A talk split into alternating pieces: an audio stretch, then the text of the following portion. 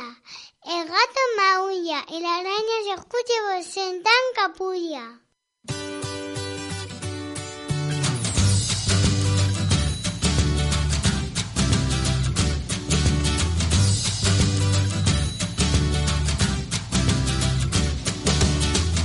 Empieza Menudo Castillo, el programa de los pequeños grandes locutores, el rincón radiofónico de la cultura infantil.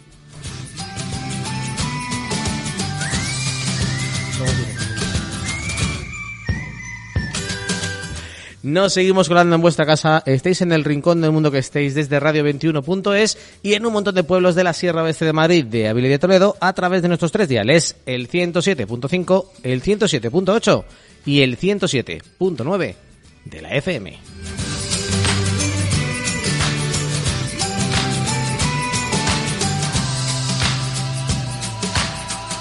Bienvenidos todos a Menudo Castillo, el único magazín de radio hecho por niños y niñas, para niñas y niños.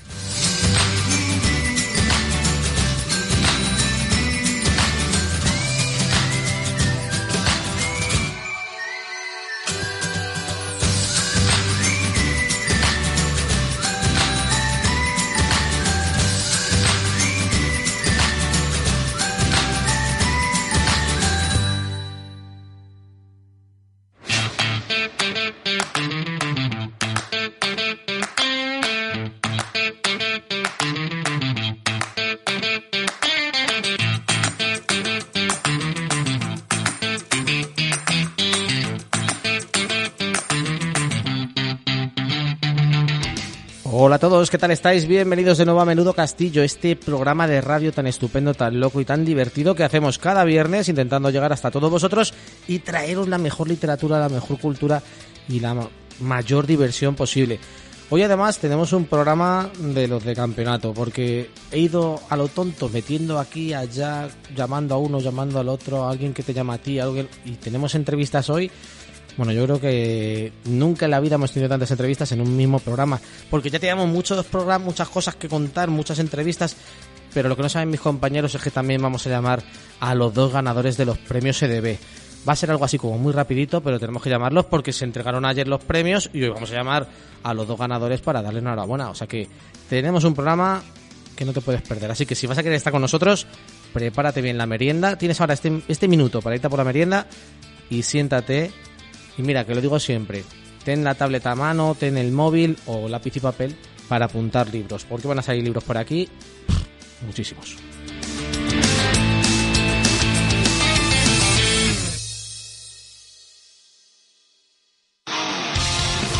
Pero bueno, lo mejor que tiene Menudo Castillo es que yo me calle y empiecen a hablar quienes tienen que hablar. Por ejemplo, por ejemplo, puede hablar Mael. Hola Mael, Hola, ¿qué tal estás? bien, Bienvenido. ¿A ti te gusta esto de venir a la radio? sí, ¿La semana ha ido bien? sí, ¿Has pasado mucho frío? sí, ¿Te has peinado esta mañana? no, Ya. Eres de los míos. Tú- nosotros no nos peinamos nunca, ni con pelo largo ni con, pelo corto, Mael. ¿Todo bien entonces? sí, Oye, ¿a ti te gustan las chuches? depende ¿De qué depende? A ver, de varias cosas. dime qué cosas. Eh, no sé. O sea, no lo sabes, así. O sea, depende de varias cosas, es que no... No sé, pero- depende, ya está, Pero no hay sé alguna por cosa qué que- depende. O sea, depende y ya veremos. Sí, Vale, vale, vale. Voy a saludar también a Carmen, ¿te parece? Hola, Carmen, Hola, ¿cómo estás? bien. Bienvenida. A ti te gustan más las chuchas que a Mael, ¿no? Mm, sí, supongo. Y te da igual como sean. Sí. Es que tengo aquí una cosa que me las han regalado hoy que se llaman Jelly Beans. Esto no es publicidad ni nada, ¿eh? que me las han regalado de verdad hace un ratito. no digas el nombre, que no te han pagado. Tienes razón, fíjate. Bueno, son unas chucherías que por lo visto son norteamericanas o no sé qué. Me las han regalado y no sé si estarán buenas. Si queréis durante el programa las probamos, a ver qué pasa. No, Caducan no, en mayo de 2023, o sea, están buenas. O sea, mm, Vale, ¿Te atreves o no? ¿Lo no lo sé. ¿Quieres que la abramos en directo a ver cómo está esto? Me da la sensación de que va a estar un poco podrido por dentro. pero ¿Por bueno. qué? Que tiene, a que tiene buena no pinta. sé, tiene, tienen unos dibujos extraños. Bueno, el tema de la ilustración siempre hay que tenerlo en cuenta. A lo mejor hoy hablamos un poquito de ilustración, ya veremos. Y podemos preguntar qué le parece a una ilustradora, por ejemplo, esta ilustración. Sí. Se me acaba de ocurrir, porque esto no te había yo pensado, pero ya puede estar bien. Pero voy a saludar también que ha venido hoy a vernos Irene. Hola Irene, Hola. ¿cómo estás? Bien. Oye, que te has venido por primera vez a la radio, porque haces radio allí en la biblioteca Luis Parra, ¿no? En Villanueva del Pardillo, pero te has venido hoy. ¿Qué te parece esto? Pues un poco flipante. ¿Te No me lo esperaba. No te esperabas que fuera así. No. ¿Cómo te esperabas? Tú esperabas un estudio de radio de verdad. Mm, No. Para empezar, no. O sea, me lo esperaba más pequeño. Bueno, es que nos hemos venido hoy aquí a la sala grande y esto, todo esto, ¿te parece divertido? ¿Parece buena pinta? Bueno, Sí. está bien, así que vamos a ver cómo nos lo pasamos y a ver qué tal. Vamos a pasarlo. ¿A ti te gustan las chucherías Sí. y los libros? También. Te has venido al programa adecuado. Vale. Porque además, Mael, se me ha ocurrido una cosa, pero claro, si ya tengo que saber qué chuches te gustan, que es que es una complicación. A ver. Es que... Yo creo que me gusta la mayoría, pero luego eh, es esa que tú crees que a todo el mundo le gusta, no, a ti no. me gusta. Vaya. Es que había pensado, no lo hago nunca, ¿eh? Pero a partir de ahora traernos chuches a, al programa. ¿Qué te parece? No, Eh, no muy le- sano, Me, pero me parece que les estás dando envidia al público un poco. es verdad. ¿Y qué podríamos traer? ¿Traemos judías verdes y trocitos de zanahoria? No, O preferís, no sé. no decirlo. Irene, tú métete cuando quieras y diles lo que sea, ¿eh? Porque esta gente, si no... Yo voy a abrir esto, a ver qué tal está. Verás. Vamos a... que lo que digo, que esto no es publicidad ni nada, que no, no es para eso, que me lo han regalado hoy. Madre Y tengo aquí unas cajas que voy a dar una a cada uno ahora cuando nos vayamos, pero digo, voy a probarlo. Madre mía. Madre mía, no sé yo esto. Son... A ver, lo podemos describir. A ver, por la caja Sí. sale como un señor. No ¿Que le ha sé si explotado el está cerebro? ¿Escupiendo o qué hace? Eh, no, estamos sé. picando. Ah, le ha vale, explotado el vale. cerebro. Bueno, entonces. Más o menos. ¿No? No sé. Lo que me va a pasar a mí cuando, cuando pruebe el sabor. ¿Será porque las chucherías estas son pica pica? Sí. Pues a lo mejor. Puede ser. Vamos a abrirlas. ASMR. ASMR. Venga, quien esté escuchando esto dirá, pero esto no sale nunca en Menudo Castillo. Pues Yo hoy sí. que A ver, ¿qué tal? Madre mía, madre. A ver, Ayuda, no Mael, quiero. Mael No es el, quiero. Es el conejillo de Indias. ¿Queréis más? Coged por ahí, chicas. Conejillo de Indias. Le podemos dar también a nuestra invitada, porque aunque no lo creáis, tenemos una invitada, la voy a saludar, porque está por aquí con nosotros Claudia Ranucci, ni más ni menos. ¿Qué tal, Claudia? Muy bien, gracias. Hola a todos. ¿Cuánto tiempo sin tenerte en el directo? Pues sí, es verdad. Sí, porque has estado con nosotros por teléfono y tal, pero hemos estado en algún sitio Hemos juntos. estado también, sí, sí. Pero en directo aquí en la radio hacía muchísimo Bueno, tiempo. sí, es- eso impone mucho. Fíjate, es verdad, ¿eh? es verdad que es diferente, es diferente. Eh, bueno, oye, ¿tú qué opinas de, no, o sea, no para bien o para mal, pero el dibujo dice lo que puede ser? Bueno, el dibujo son, son ácidas, me imagino, ¿eh? Por, pinta, por ¿no? los colores, sí. La ¿Son verdad ácidas? que lo Pues que no te decían. creas. El- Se le están La- los ojos ahí como viscos. la, primera, la primera impresión es que sí, pero luego se va el sabor ácido y de repente tiene un sabor Y parece extraño. como blando, pero tampoco es tan blando, ¿eh? Es un, No te creas que un muy líquido no newtoniano. Bueno, ahí lo tenéis para ir comiendo. y- Esto es lo que comen los niños y niñas en, norte, en Estados Unidos. Así están. Madre mía. Bueno, a lo mejor se explica así que voten algunos a... Bueno, nos vamos a dejar así. Que, se, que la evolución humana creando esto. ¿Qué nos pasa? Os vais a poder llevar una caja cada uno. O sea, esto es como, como otros programas que regalan cosas. Pues mira, os vais a llevar un- una caja cada uno de, de chuches que no sabemos a qué saben. En fin, que Claudia, que, que veo que un montón de libros, porque los primos S.A. van a tope, pero también es aquí con unos libros de DB muy bonitos, La lámpara maravillosa, que me parecen fantásticos. Don Yata, que siga adelante. A ver, cuéntame Sí. todo esto antes de Bueno, ya. estos DDB son recientes, recientes. De Acaban de salir. Acaban de salir y además ayer me mandó la, la editora las fotos del premio y salen las ilustraciones Ay, qué detrás. bueno. Eh, me, me llevé una alegría, la verdad. Qué guay, qué guay. Así que Pues nada, que... novedades. Es verdad que hay que Eso traer de vez en cuando novedades. Ahora vamos a hablar de un montón de, de cosas. Tengo que llamar por teléfono antes. Sabéis que tenemos una... Pero antes de llamar por teléfono, una poesía. ¿Gusta la poesía? Sí, sí. ¿Sí? Irene? ¿Te gusta la poesía, Irene? Sí. Lo has pensado, ¿eh? Te lo has dudado un poquito. Vamos a ver cómo, cómo suena esto y empezamos que tenemos, como os digo, un programa de esos de, de Siete campeonato. horas. Siete horas. Pues siete de horas, radio. no te siete horas, pero seis y media.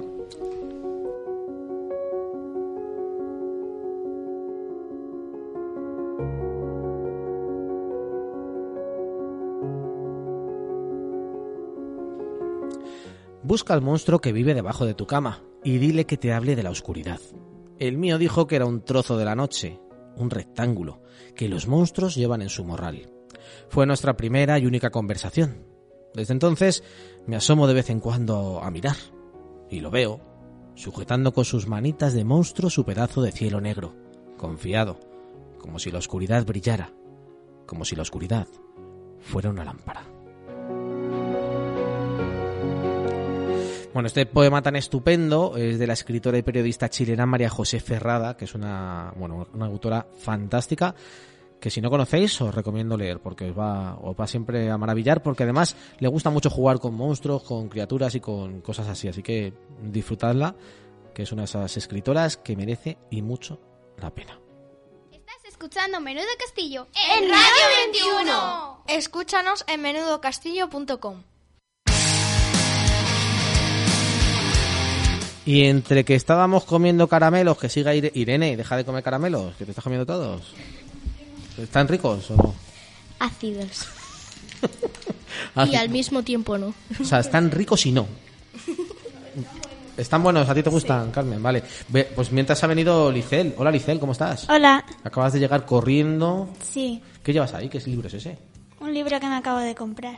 ¿Que te acabas de comprar? ¿Qué libro te has comprado? Eh, ¿Cómo son los animales y cómo dibujarlos con lápices de colores? Bueno, claro, mira, es que no le había dicho yo esto. Tenemos una ilustradora aquí, que es Claudia. Le he hecho y- un dibujo. Espérate, ¿le has hecho un dibujo a Claudia Ranucci? Sí, ¿Qué dibujo le has hecho, Licel? de ella.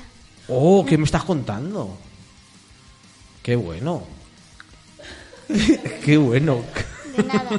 Claudia, luego te hacemos una foto con tu dibujo para, para verlo, claro que sí, qué bueno, qué bueno. De nada. Qué bien. Oye, mientras, bueno, vamos a decir las redes sociales digitales por si alguien quiere charlar o contarnos algo. ¿Tú te acuerdas cuál es, Lice, en alguno de ellas? De Facebook, como siempre. ¿Y cuál es el Facebook? Menudo Castillo. Menudo Castillo, tú vas siempre a lo fácil, ¿eh? Sí. Al fácil. ¿Y tú sabes alguna, Carmen? ¿No te acuerdas de ninguna red No. social de Menudo Castillo? Es que todas son casi iguales, pero luego no me acuerdo. Joder, tía, qué, qué- qué cosas. ¿Y tú? Creo que era en Instagram. ¿Y cuál era? Menudo es el castillo. Muy bien, Mael, muy bien. Y, y Irene, tú, claro, no te sabes ninguna. Bueno, o sí, te puedes saber una. Mira, que entre la gente ahí. Eh, la de www.menudocastillo.com. Por ejemplo, menudocastillo.com pueden entrar, exacto. Carmen, ¿no te sabes, por ejemplo, el correo electrónico? Que es como el Instagram, pero con arroba gmail.com. Es como era el Instagram. ¿Cómo era el Instagram? No. ¿Cómo era el Instagram? Em, menudo es el castillo. Ah, Espera, espera, espera, vamos a hacerlo así, mira, ya verás. Espérate. Tú tienes que decir arroba gmail.com. Vale. En español, no lo decimos en inglés, que en inglés sería Gmail y esas cosas. A ver, Menudo es el castillo. arroba gmail.com. muy bien. muy bien. Y estamos también en Twitter, en menudo-castillo. ¿Y sabéis qué capítulo estamos haciendo hoy del programa? ¿Qué El número? 541. 45. Muy bien, Carmen. No. Sí, sí, la ha adivinado, la adivinado. Menudo, y no se lo he dicho, ¿eh? No se lo he dicho. Esto es como los dos caramelos, que pues han venido, pues igual. Capítulo 545 de Menudo Castillo, el decimoséptimo de la decimotercera temporada. Y vamos a seguir fomentando vuestra locura y vuestra imaginación para que no seáis mayores con la mente. Cuadriculada.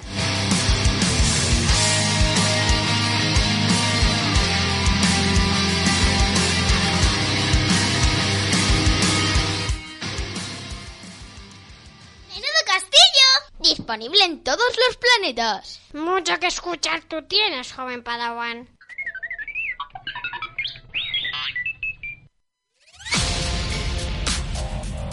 Oye, nos vamos a ir de, de llamada. eh, porque, mira, voy a preguntarle a Claudia Ranucci qué tal se te da a ti YouTube, Claudia. ¿En qué sentido?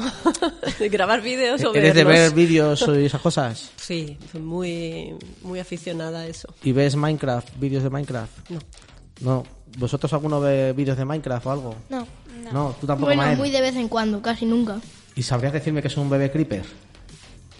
Sí. ¿Qué es un creeper? A ver, ¿qué es un creeper? Pues un bicho verde que tiene cuatro patas y explota. O sea, son como, como los zombies del Minecraft, ¿no? Que tienes que escaparte de ellos, tú construyes hecho- casas para que no te coman y esas cosas, ¿no? Sí, y bueno, Más o menos. sí. Vale. ¿Y un bebé? ¿Y si hay, hay bebés creepers? Eh, no. ¿Y Entonces, ¿cómo vamos a hablar nosotros con uno ahora? ¿Eh? Que vamos a hablar de uno ahora. ¿Lo sabías? A ver, te puedes instalar cosas para que haya bebés creepers, pero me parece un poco eh, innecesario. Bueno, pero puede ser algo original y diferente, ¿no? Bueno, pues vamos a llamar a, a Carlos Castle para que nos cuente esto del bebé Creeper, a ver qué es y el libro que, que ha escrito y demás. Vamos a verlo.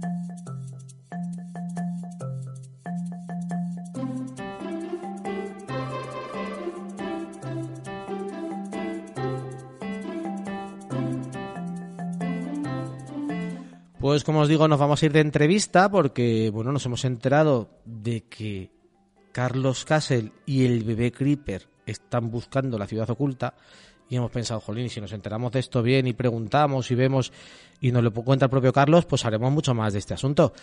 Carlos Castle, bienvenido a Menudo Castillo.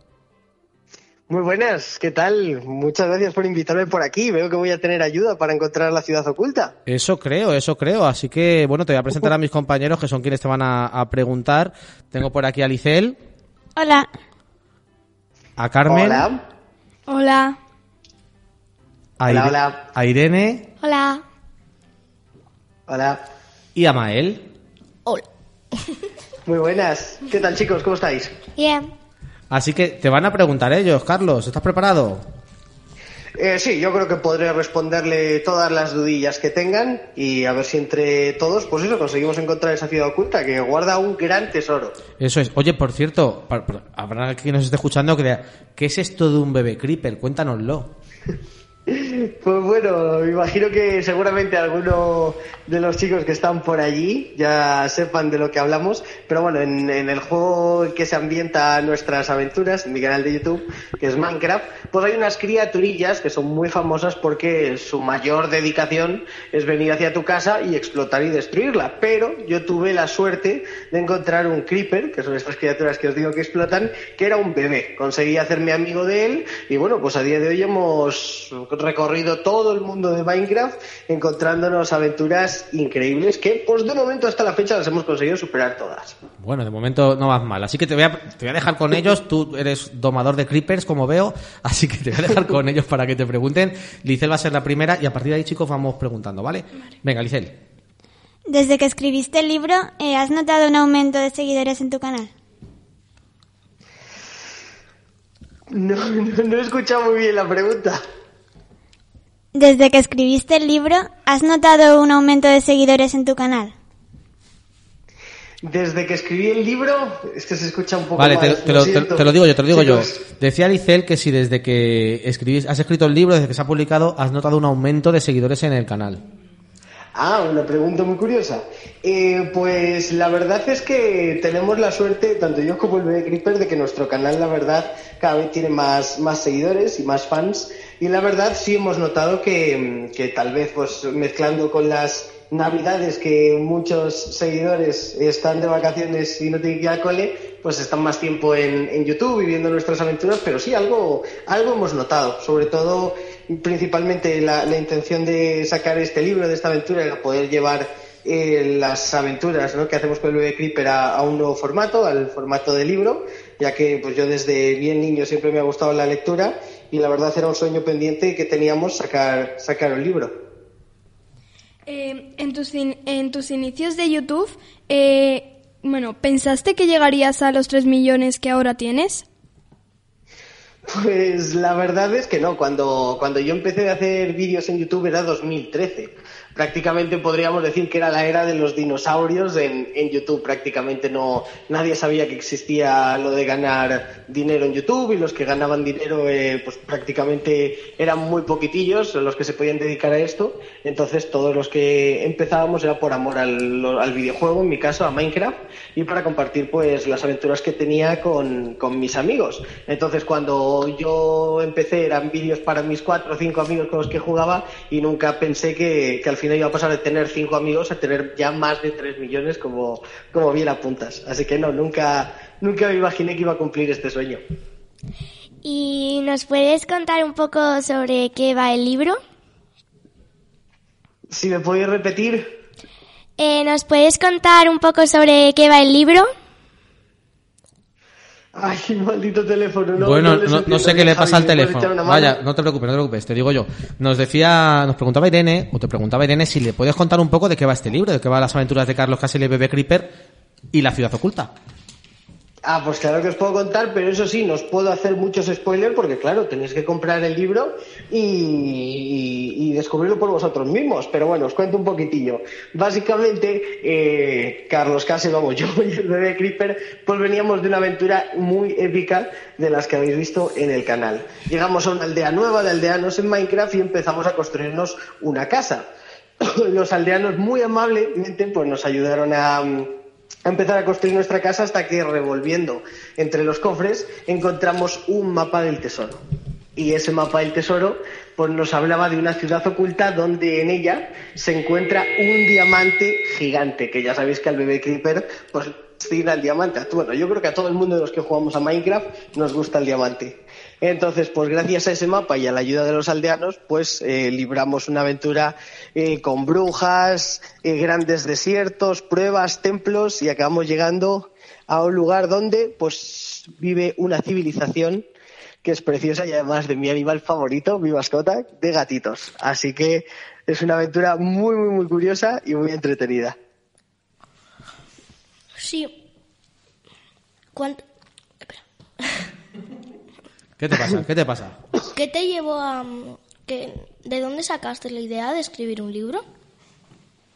Pues la verdad es que siempre, como os decía, desde niño me han gustado las aventuras y leer libros. Yo, cuando era más niño, pues la- las consolas y los ordenadores, pues sí que existían, pero pues bueno, yo, yo en mi caso solo tenía un ordenador que compartía con mis padres y con mi hermano, entonces pues en vez de estar jugando como juego ahora un montón a videojuegos, pues me gustaba perderme entre libros leyendo aventuras. Entonces ya os digo que desde niño siempre quise hacer una. Pero en mi caso fue que mucha gente de, de mis seguidores me pedía una aventura, un libro. Entonces fui tocando puertas hasta que el equipo de Planeta les pareció un proyecto apasionante y juntos pues conseguimos llevar lo que estaba durante tantos años en mi cabeza pues a, a la realidad. Eh, ¿Los personajes del libro son sacados directamente del juego o solo están inspirados en los personajes? Bueno, podríamos decir que sobre todo es inspiración. Sí es cierto que hay algún que otro, algún que otro personaje que podemos encontrarnos tanto en el videojuego como en el libro, pero claro, son personajes que siempre han existido en, en el mundo de, de las aventuras y de la ficción, como pueden ser brujas, zombies, esqueletos y bueno, y otras criaturas todavía mucho más grandes que podréis descubrir en el libro. ¿Tienes pensado sacar una segunda parte? Pues la verdad es que desde que salió el libro, todas las noches cuando me voy a la cama, en vez de conseguir dormir, lo que voy es pensando ya en cómo sería un, un segundo libro. La verdad, por mí me encantaría que así fuera y poder seguir llevando mis aventuras y mis locuras a, al papel y a la gente, pero bueno, tendremos que ver qué tal, qué tal recibimiento tiene, pues si a mi público y a los nuevos lectores les gusta, y si es así, pues ojalá saquemos un segundo, un tercero y muchos más. Mi misión es conseguir llegar, llenar una librería entera de aventuras de Carlos Castle y el bebé Creeper. A ver qué tal se nos da. ¿Y qué te parecen las ilustraciones? Pues la verdad es que tuvimos una suerte increíble. Yo tengo muchos dones, pero sobre todo el, dibujo nunca ha sido el mío. Yo la verdad, lo más que soy capaz de dibujar es lo típico de con un 6 y un 4 hago la cara de tu retrato o algo así. Soy bastante malo para dibujar. Pero, pero la verdad es que contamos con un ilustrador increíble que, que pues, ha hecho un trabajo impresionante. Ya podéis verlas en el libro, pero la verdad es que es increíble. Eh, te iba a preguntar, como habían preguntado lo, lo, preguntado lo de los dos libros, te iba a preguntar si querías hacer una serie, pero ya lo han pero ya lo, ha, lo has respuesto, ya has dado, ya has dicho que sí, con lo cual ¿sí? eh, no tengo pregunta. Ninguna, cero. Sí. Vale, venga, Licel. Eh, y al escribirlo, ¿trataste de usar las palabras que usa, usas normalmente en los vídeos y que te diferencian del resto de canales? Pues sí, yo creo que es un poco lo que más nos, nos centramos y que para tanto para mí como para Planeta era muy importante. Es decir, no queríamos que la gente que, que mis seguidores que vieran el que, se, que leyeran el libro eh, tuvieran la sensación de que, de que estaban leyendo algo diferente a lo que estaban acostumbrados. Entonces, las, las conversaciones que tenemos tanto yo o el bebé Creeper podrían ser perfectamente de un libro. Las locuras y trastadas que, que hace el bebé Creeper siempre que me despisto son las mismas que hacen las aventuras, así que la verdad creo que hemos conseguido llevar una lo que podría haber sido una temporada de en YouTube de, de Carlos Casi el bebé Creeper a, un libro y, y, yo creo que ha quedado un trabajo muy muy bonito. ¿Qué opinan tus amigos y tu familia sobre el libro? Pues la verdad es que, pues como yo ya soy un poco más mayorcito, yo ya tengo unos cuantos años, 26 añitos, pues la verdad es que mis amigos no es un, no es un libro que esté destinado para ellos, es un poco más una, una aventura infantil, pero todos están muy contentos y orgullosos, sobre todo los que, los que lo han leído, los que todavía lo tienen pendiente, pues seguir insistiéndose, pero la verdad es que todos están muy contentos, me, todos me han apoyado desde el, desde el minuto uno, que eso es una suerte. Y, todos están muy contentos. La verdad no me puedo, no me puedo quejar en ese, en ese aspecto. ¿Y cómo te lo estás pasando con el libro? Pues muy bien, y eso que todavía nos queda, yo creo que desde mi punto de vista, lo que más ilusión me hace. Y es que una vez hemos sacado el libro, pues la gente lo está, lo está comprando, le está llegando a sus casitas y pues me van mandando eh, por, por mis redes sociales cuál ha sido pues su, ilustra, su ilustración favorita, cuál ha sido su parte del libro favorita, si alguna duda les ha quedado el libro, porque algunas están abiertas para, para segunda aventura, pues quieren alguna pequeña pista y sobre todo lo que más ilusión me hace es que pronto empezaremos con las firmas del libro y yo creo que es lo que más ilusión me hace, poder, poder conocer a mis seguidores en persona, poder dedicarles unos minutos, firmarles un libro, hacernos fotos, abrazos, porque con esto de, de la aventura que tuvimos de la pandemia, pues llevaba ya bastante tiempo sin poder asistir a ningún evento, a ninguna cosa similar donde pudiéramos conocernos en persona y la verdad estoy deseando empezar las firmas.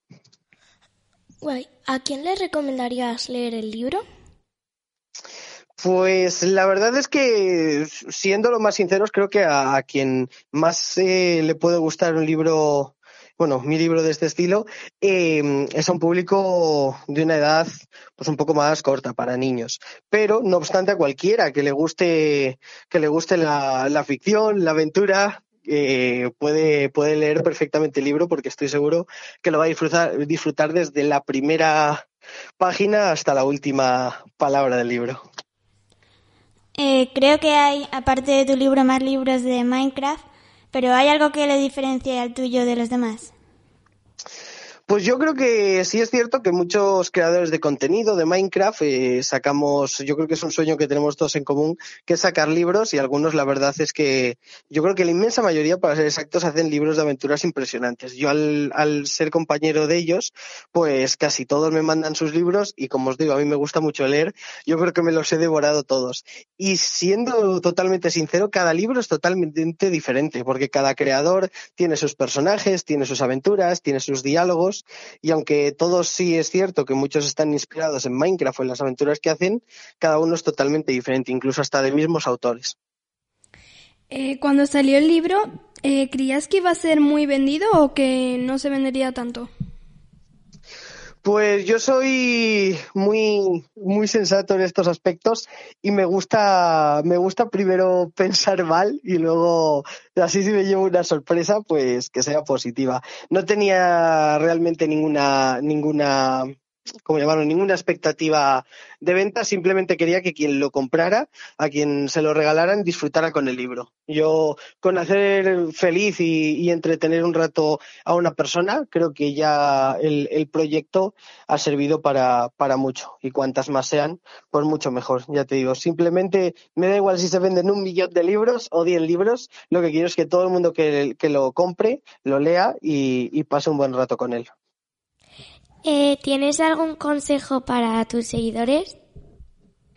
Pues sí, la verdad, os podría dar muchos consejos, pero voy a quedarme con uno y es que eh, sé que suena un poco típico, pero que, que, siempre luchéis por vuestros sueños, pero de verdad y con cabeza. Por ejemplo, yo desde bien pequeño, desde que que tenía 15 años, 13, 14, 15 años, empecé a hacer vídeos en YouTube, pero siempre con la, expectativa, ¿no? De que fuera finalmente a lo que me dedicara o, fuera mi, que mi hobby se transformara en mi trabajo, pero siempre, y sobre todo con la ayuda de mis padres, tuve muy claro que los sueños son sueños, entonces hay que tener siempre un plan B. Entonces, si vuestro sueño es ser cantante o ser futbolista o, ser bombero, independientemente del que tengáis, luchar por él, pero siempre teniendo los pies en la tierra, es decir, siempre poniendo como prioridad los estudios para que tengáis un, plan B, eh, siempre mm, teniendo muy claro que eso, que, el sueño hay que luchar por él, pero hay que ser sensatos y, y, eso, sacar los estudios bien, hacer bien los deberes, aprobar todos los exámenes, ser buena persona. Guay, ¿cómo fue para ti escribir el libro? Pues la verdad es que, como os dije, he tenido la increíble suerte de, que el equipo que ha trabajado conmigo en, el libro, que es Planeta, me ha ayudado un montonazo. Yo la verdad es que para hacer vídeos, hacer guiones en los vídeos, eh, pues tengo mucha práctica, pero la verdad, pues eh, cómo, cómo escribir de la mejor manera un guion entre entre personajes o las descripciones, pues es un poco más complicado, porque claro, puede que tú lo entiendas muy bien, el escritor, pero claro, el lector a lo mejor no tiene en la cabeza los mismos conceptos, los mismos antecedentes, por así decir, que, tiene el escritor. Entonces, la verdad, eso fue un poco lo más complicado, pero ya os digo, tuve, tuve la ayuda de Planeta de, que, me ayudó a, a corregir estas cosillas. Y entonces al final ha salido algo increíble. Carlos, pues hoy has pasado, has pasado con nota el, examen de, mis compañeros, así que, así que oye, espero que, pronto vuelvas por aquí por Castillos en el Aire con otras aventuras, con otras historias, oye, que seguiremos disfrutando de, de los vídeos, ¿verdad chicos? Sí, sí. Hasta la próxima, Carlos. Pues, hasta otro día. Pues encantado, encantado de estar un ratillo con vosotros y de felicitaros por el programa que hacéis, porque creo que llevar la lectura ahora mismo a los más pequeños es una tarea bastante difícil, con, la cantidad de entretenimiento que hay un poco más sencillo. Y la verdad, le animo a todo el mundo que, que no deje leer, porque leer es cultura y la cultura ayuda a cualquiera a cumplir sus metas, sus sueños y, ser una buena persona. Sí, señor. Oye, muchísimas gracias. Hasta la próxima. Nada, vosotros. Un abrazo. Chao, chao.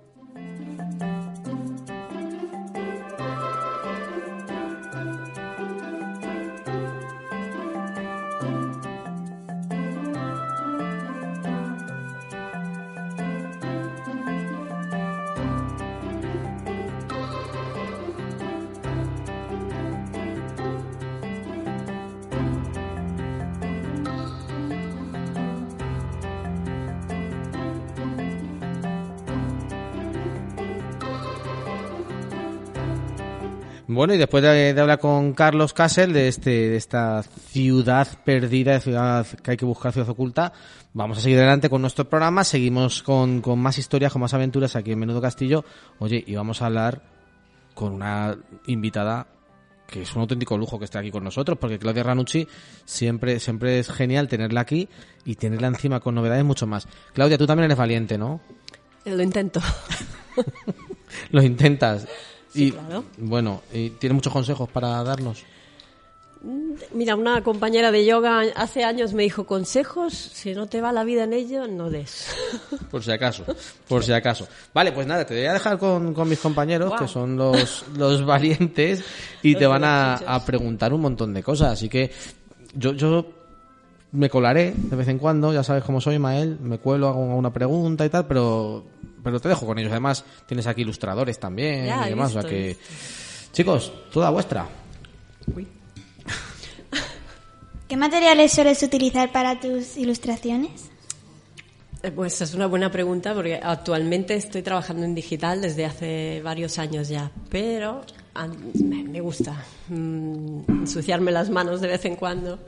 Antes utilizaba una técnica mixta de ceras, acrílico, lápices, de todo, un poco intentando mm, dar esa sensación pictórica que a mí me gusta. Y, y ahora lo que hago es que me creo mis propios pinceles en, en Photoshop para poder sentir siempre un poquito de sensación pictórica, ¿no? aunque sea mm, en digital. ¿Y más, es más fácil o más... Es más limpio, es más limpio y no te voy a mentir, es más rápido también en algunas cosas, pero mm, si tengo que hacer un monstruo peludo al final es pelo a pelo, igual. O sea, es un lápiz y vas haciendo. Sí, supongo que, que a la hora de, de incluso de jugar con los colores y demás es más fácil luego lo digital, ¿no? Poder cambiar de tonos. Sí, poder- sí, Claro. tiene esa. Bueno, pero de- si haces manchas que no son muy definidas, pues no es, no es tan fácil como. Pero bueno, tiene sus cosas. No es tan gustoso como pintar. Eso sí es mucho más divertido. Y no estás delante de la pantalla todo el día, pero bueno, tiene sus pros. Aparte de ilustrar, ¿haces otra cosa? Bueno, me gusta, yo me considero más artesana que cualquier otra cosa y me gusta todo lo que sea manual, desde el bricolaje a, bueno, hago costura, básicamente es lo que más hago aparte de dibujar y hago disfraces para niños, los vendo en, un- en una tienda virtual. ¿Por qué te gusta tanto hacerlo? Eh, dibujar, dices. Sí. Pues yo creo que he nacido un poco con esa, bueno, con esa facilidad y en cierto modo con esa inquietud. Luego me gustaba mucho leer y se me forman muchas imágenes cuando leo, entonces las puedo plasmar. Eso es- ha sido una suerte, ¿no? El poder imaginar y pasarlo al papel, así. Y Guay. Em, eh, cua- cuando sueles dibujar, primero haces el boceto a lápiz o, pa- o lo haces directamente en... mm, No sé dónde lo haces, pero... En, en Photoshop. en Photoshop. Sí, bueno, en- en- yo no, no utilizo tablet, utilizo un ordenador normal y trabajo con una tableta bastante antigua dentro de lo que es la tecnología, pero sí directamente, directamente en Photoshop utilizo un pincel concreto que es como que parece un lápiz y una tinta azul.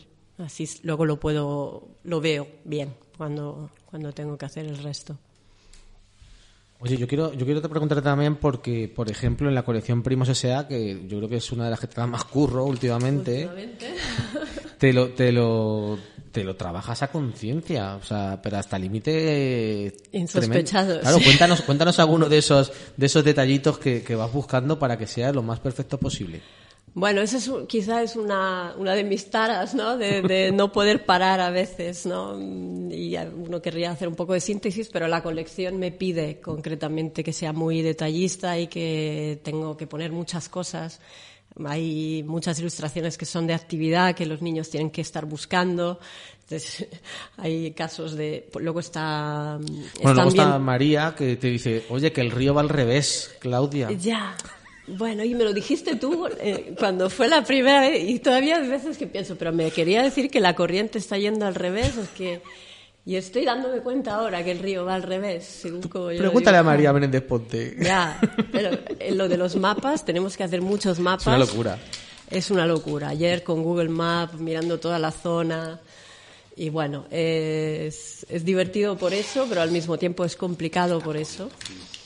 Eh, Y entonces, bueno, yo me gusta recrearme los detalles también, pero aquí me lo pide la propia ilustración y es mucho, lo que no se ve es el, las horas de trabajo, horas de trabajo de documentación, que antes ibas a la biblioteca, ahora es Google todo el tiempo, de buscar miles de cosas. ¿Te has ido al pueblo este o no? He ido al pueblo, ido al por supuesto que he ido al pueblo, he sacado fotos de todo y, claro, me he hecho una idea.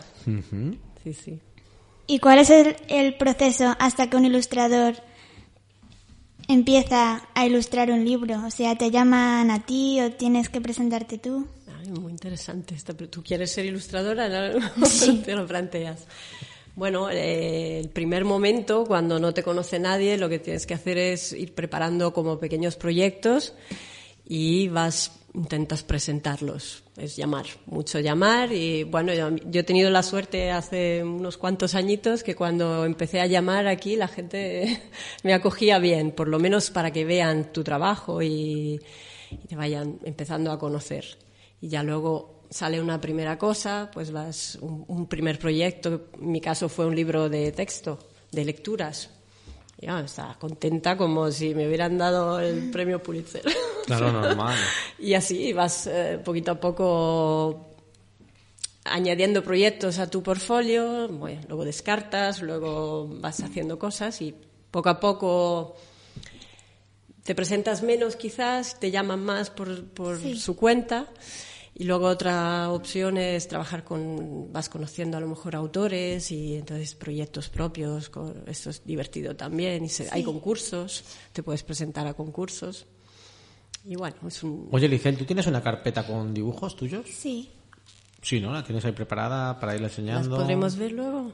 Ah, no, pero... Aquí no las tienes, aquí, no. no. lo tienes, pero lo tienes, ¿no? Y eso, Sí. pues eso, ¿no? Eso es ir enseñándolo poco Sí, a poco claro, y mostrando el trabajo que haces, también para que la gente se vaya fijando. Sí, y, y bueno, también hay una como un fondo muy grande de en los cuentos clásicos que no necesitas un autor, buscar un autor, sino que, digamos, probar tus habilidades con ese tipo de cosas, ¿no? Y, Sí. y así ya vas haciendo una narración, no es solo dibujos sueltos, porque al final ilustrar es narrar, no es dibujar a seca. O sea que las ilustraciones no son esos dibujitos que acompañan a... Bueno, son dibujitos, no hay que decir que no lo son, Pero no son los dibujitos que acompañan al texto. Bueno, no, de- no son tan decorativos como parece. Hay, la cuestión es que cuenten cosas, ¿no? También desde las emociones, a veces valores, ¿no? Un poquito. Vale, no sé si, es- no sé si, si se dirá así, pero bueno. Eh, ¿Cuál es tu paleta de colores preferida?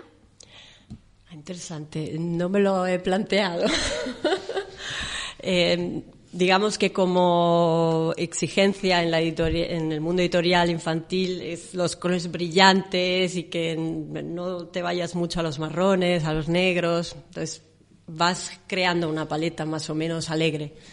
Es verdad que hay veces que he trabajado con dos colores que también me ha gustado mucho, un rojo y un negro, pero bueno. Sí, soy muy intensa también en los colores. ¿Y cuántos años llevas dibujando? Ay. Dibujando así, dibujando toda la vida, ¿no? Pero de ilustradora son ya 24, más o menos. Sí, unos cuantos. Mira, esto.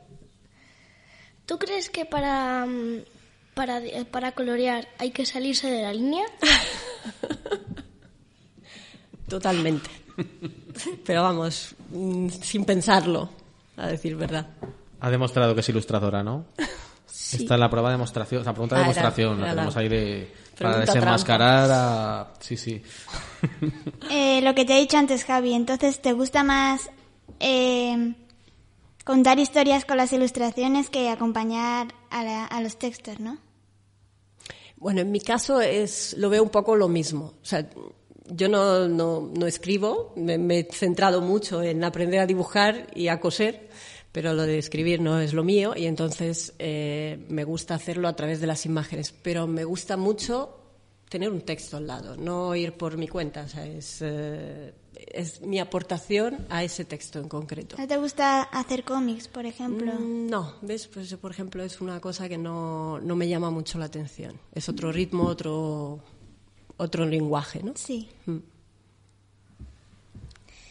Eh, ¿Tienes algún proyecto en mente? Sí, lo tengo, pero de estos que no se puede hablar todavía porque es como una nebulosa y bueno, mm, quiero hacer más cosas aparte de dibujar, quiero eh, transmitir mensajes que para mí son importantes, lo que decía antes, valores, mm, forma de vida. Bueno, ya he hecho un poco un recorrido de, también de crecimiento mío y quiero conseguir a través de la ilustración poder, eh, poder transmitirlo al público, pero todavía está un poco en nebulosa. No. Fijaos, además, hemos- estamos hablando de Primos S.A., que es una, una colección fantástica, pero tenemos otras dos colecciones aquí, Don Yata. Es que siempre te juntas con mala gente, ¿eh? Es sí. Con, claro, Primos S.A. con María Menéndez Ponte. Llegas aquí a Don Yata con David Fernández Cifres, que también te llevas bien con él. También somos muy amigos. Una- con una- David. pero de esta gente es malas personas, todos. Malas personas. Y Pepe también. Y Pepe Maestro es- también, o sea, ahora llegas con una colección con Pepe Maestro, o sea, esto lo vas eligiendo tú, te llaman las editoriales y dicen, oye, No, no, es lo malo es que, bueno, María no la conocía, pero con David llevábamos años. Yo quiero hacer contigo, ah, yo también quiero hacer algo contigo. Y bueno, pues al final eh, empezamos con un pequeño texto sobre la amistad en un libro que creo que estabas tú también, igual, el de Bruño. sí, hombre, claro, el de, el de el corazón, el de... No me acuerdo del título. Ah, no me acuerdo, bueno, pero lo, lo coordiné yo. Eh, ah, eso, bueno, pues ¿Cuál mira. es? ¿Cuál es, Carmen? No sé. Es el de cuento contigo, cuento Ese- contigo, eso es. cuento Ese contigo. es el que Bueno, pues ese fue nuestro primer trabajo juntos. O sea que me Y- debéis parte de los royalties. Eh, sí, sí, Vale. claro. Bueno, no, no vas a vivir mucho ¿eh? de eso.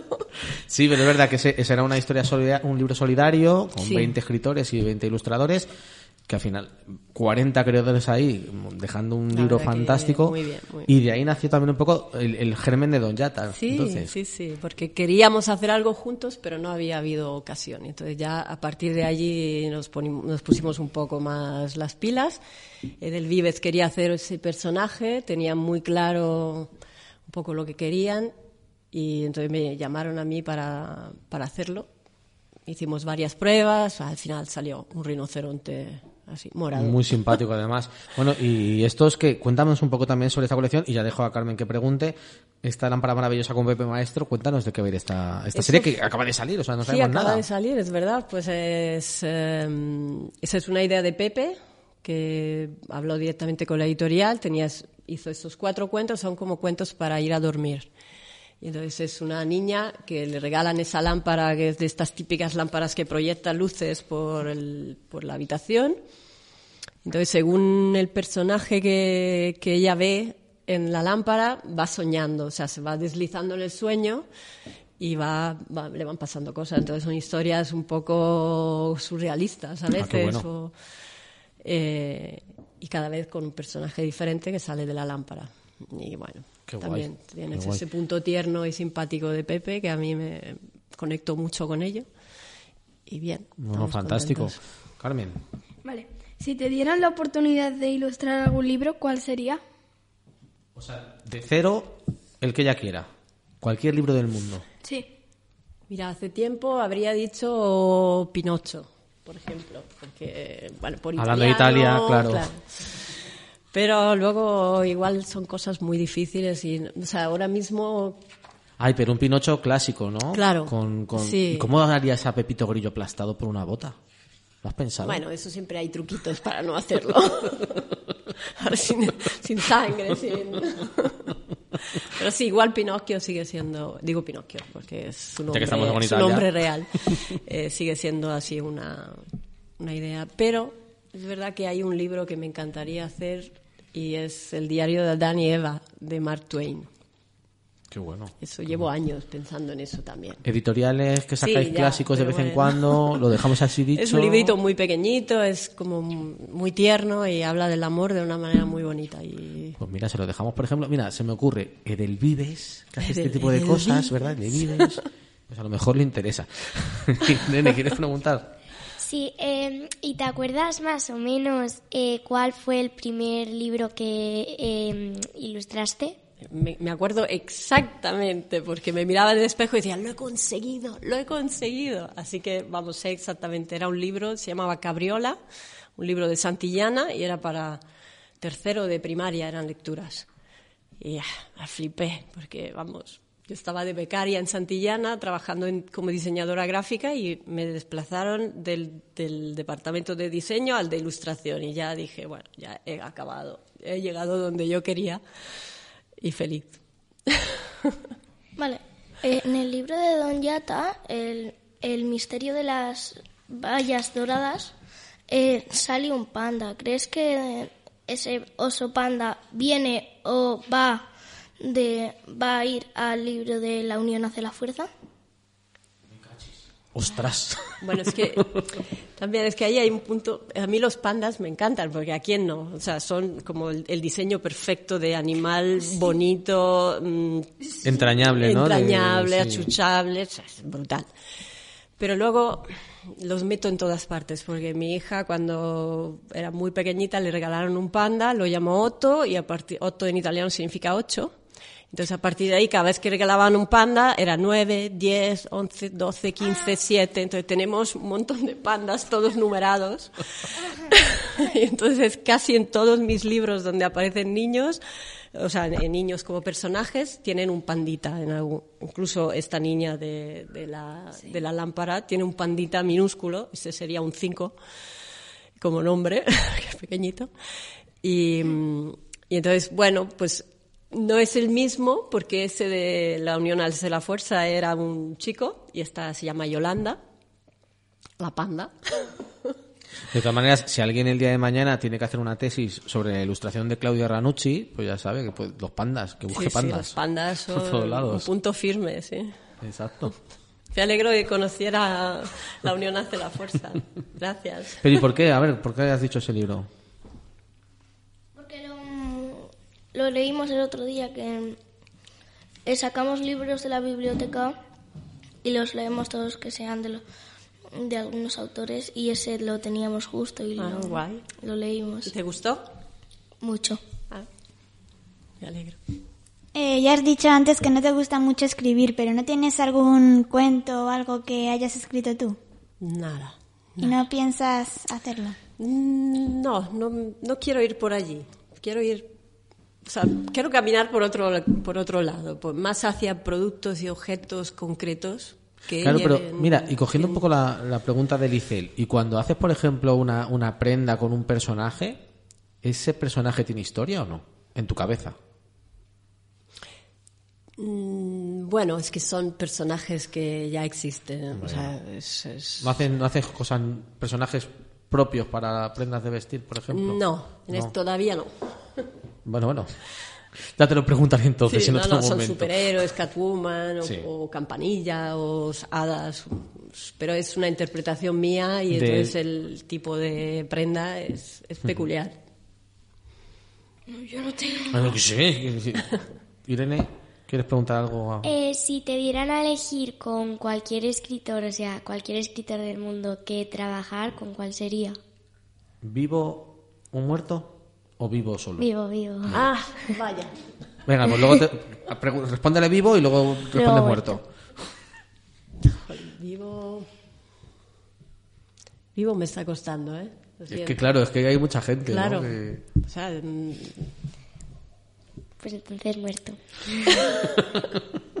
Tolkien. Oh, qué bueno. ¿Te gustaría hacer ahí una versión de Señor de los Anillos? Bueno, es que eh, es por, es por el Señor de los Anillos que soy ilustradora. ¿Ah, sí? Sí. ¿Y eso? Pues porque mm, cuando lo leí con 15 años, 14 años, no, no, había- no había película, no había... No había nada, claro. Había una de dibujos animadas muy, muy mala, muy mala. No, muy mala no, me encanta. ¿Te gusta la película de dibujos Me animados de Señor de los encanta. Anillos? Es que fue, era, era muy experimental. Bueno, Bueno, me sí, llevaron venga, al era- cine, me sí. llevaron al cine a verla y tengo, tenía pesadillas con esos caballos negros Es sobre verdad que fondo me rojo. acuerdo cómo estaban hechos y cómo era... Claro, está dibujada sobre los fotogramas. Eso es. Entonces es, es muy experimental como película. De vez en cuando la veo y digo. Y Es no que yo, yo ese Aragón que parece un indio apache... Ya, eso sí. Me echa para atrás. Pero bueno, no está mal la peli. Nada venga, como Vigo Mortensen. Hombre, claro. Pero claro, o sea, o sea fue de, de entonces de, desde ahí. Sí, desde ahí porque lo leí y era un tocho así, no había una sola imagen y se me llenaba la cabeza. Entonces la cosa o sea, fue, yo, hay que poner imágenes aquí. Luego ahora no me veo igual haciendo fantasy, pero he dibujado fantasy desde los 15 hasta los 25. Qué bueno, qué bueno. No, la, la verdad es que luego tiene versiones eh, ilustradas ahora, Señor los Anillos. Ahora bueno, Lía y hace sí, unas cosas, por ejemplo. Bueno, Sí, vale, sí. muy guay, muy guay. ¿Y vivo no, no has pensado, no te ha dado tiempo a pensar? No me ha dado tiempo. Ahora me habéis pillado. Me teníais que haber preparado esto antes. Manuel, ¿quieres preguntar algo? No. No, pasas, pasas palabra. Sí, no, sí, eh, mm, pasa palabra. Eh, que lo que has dicho antes de lo del oso panda, que creo que has dicho que era porque tu hija tenía un peluche de eso. Eh, ¿Tú sueles en tus ilustraciones meter a veces a tus hijos? O sea, o Tengo una así. y están todos. O sea, e- ella de hecho se ve y dice, aquí no tiene el pelo como yo, pero me sigo viendo. Entonces es, es curioso porque de alguna forma yo creo que siempre ponemos lo conocido ¿no? en nuestros dibujos. O aparezco yo, o aparece ella, o, o, bueno, voy, voy poniendo. Sí. Sí, mucha gente que conozco. Vas jugando con eso, y vas colocando ahí. Sí, sí. Eh, vale. Has Ah, pero ahora tienes, Carmen. Has dicho que Sí, no tenías. se me ha ocurrido. Ah, vale. Vale, has dicho que cuando leíste El Señor de los Anillos, eh, que se te vinieron a la mente un montón de ilustraciones, ¿no? O sea, esas ilustraciones tú las dibujaste en un papel, ¿no? Algunas, no eran muy buenas, porque con 15 años, bueno, pues eh, tenía uno todavía dificultades en ese sentido. Algunas hice, sí. Vale. ¿Y nunca has pensado como en publicarlas o algo? No, porque vas creciendo, vas evolucionando, luego mm, tienes maestros en- a lo largo de tu vida que te hunden literalmente para que vuelvas a, a- a nacer de otra manera. Y ese, eso me pasó un poco con Lorenzo Mattotti, que es un ilustrador, es italiano, pero vive en París. Es muy bueno, pero bueno, nada más lejos del fantasy. Y vino a la universidad, hicimos un taller con él. Creo que estuve dos meses sin tocar un lápiz después. Porque te dijo que esto es malísimo o algo así. Bueno, algo así. O sea, Qué él majo, ¿no? valía nada el tema del fantasy y bueno, probablemente yo tampoco lo Esto de la motivación, bien para. ¿no? Bueno, pero te motiva. Al final, cuando tocas el fondo, te impulsas y vuelves arriba. Bueno, bueno. ¿Y qué prefieres dibujar? ¿Prefieres dibujar personas, objetos, animales? Animales, sin ninguna duda. Animales siempre. Pandas. Pandas, gatos, me encantan los gatos. Bueno, los perros también. Pero en general, animales. Se me dan mejor cuando tengo que hacer máquinas. eh, hay veces que toca hacer un avión, una moto, las bicis. Con los primos me vuelvo loca con las bicicletas. Entre las bicis, los caballos. eh, Caballos, bueno, no importa. Llevo toda la vida dibujando caballos, pero lo de las bicicletas Es una locura. es una locura. Que la bicicleta tiene Sí, tiene complicaciones. su tela, parece tonto, pero. Sí, es verdad, pero ahí tiene su- Y cuando la tienes que poner en perspectiva y cinco y uno va por ahí y uno va por el otro lado, tiene su puntito. Mael, ¿quieres preguntar? No. Era el momento, por, por la mirada que ha hecho. Es que esto la gente no lo puede escuchar, pero Claudia ha dicho algo sobre los perros y ha mirado así como, como excusándose. Era el momento de preguntar: ¿eres más de perros o de gatos? Sí. Soy, mm, me encantan los dos y he tenido de los dos toda la vida, pero me quedo con los gatos.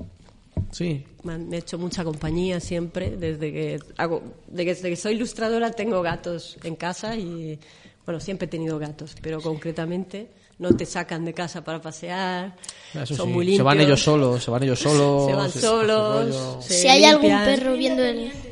¿Eh? Muy independientes. Bueno, y luego sí. lo que pasa es que hemos cogido un perrito y la perrita es muy pequeña todavía y nos está dando Un poquito de lata. un poquito de problemitas. Un poquito de Si lata. hay, si hay algún perro viendo este, esto, que no se ofenda, Claro. por favor. No, luego Pero qué bonito, qué bonito es bajar al perro a las 7 de la mañana en un día de invierno como hoy. Es precioso. ¿Verdad? ¿A que sí? A menos Al cuatro grados. Es verdad, a que sí, Carmen, a que es bonito eso. ¿Ya no quieres preguntar nada más? No se me ocurre nada. Segura.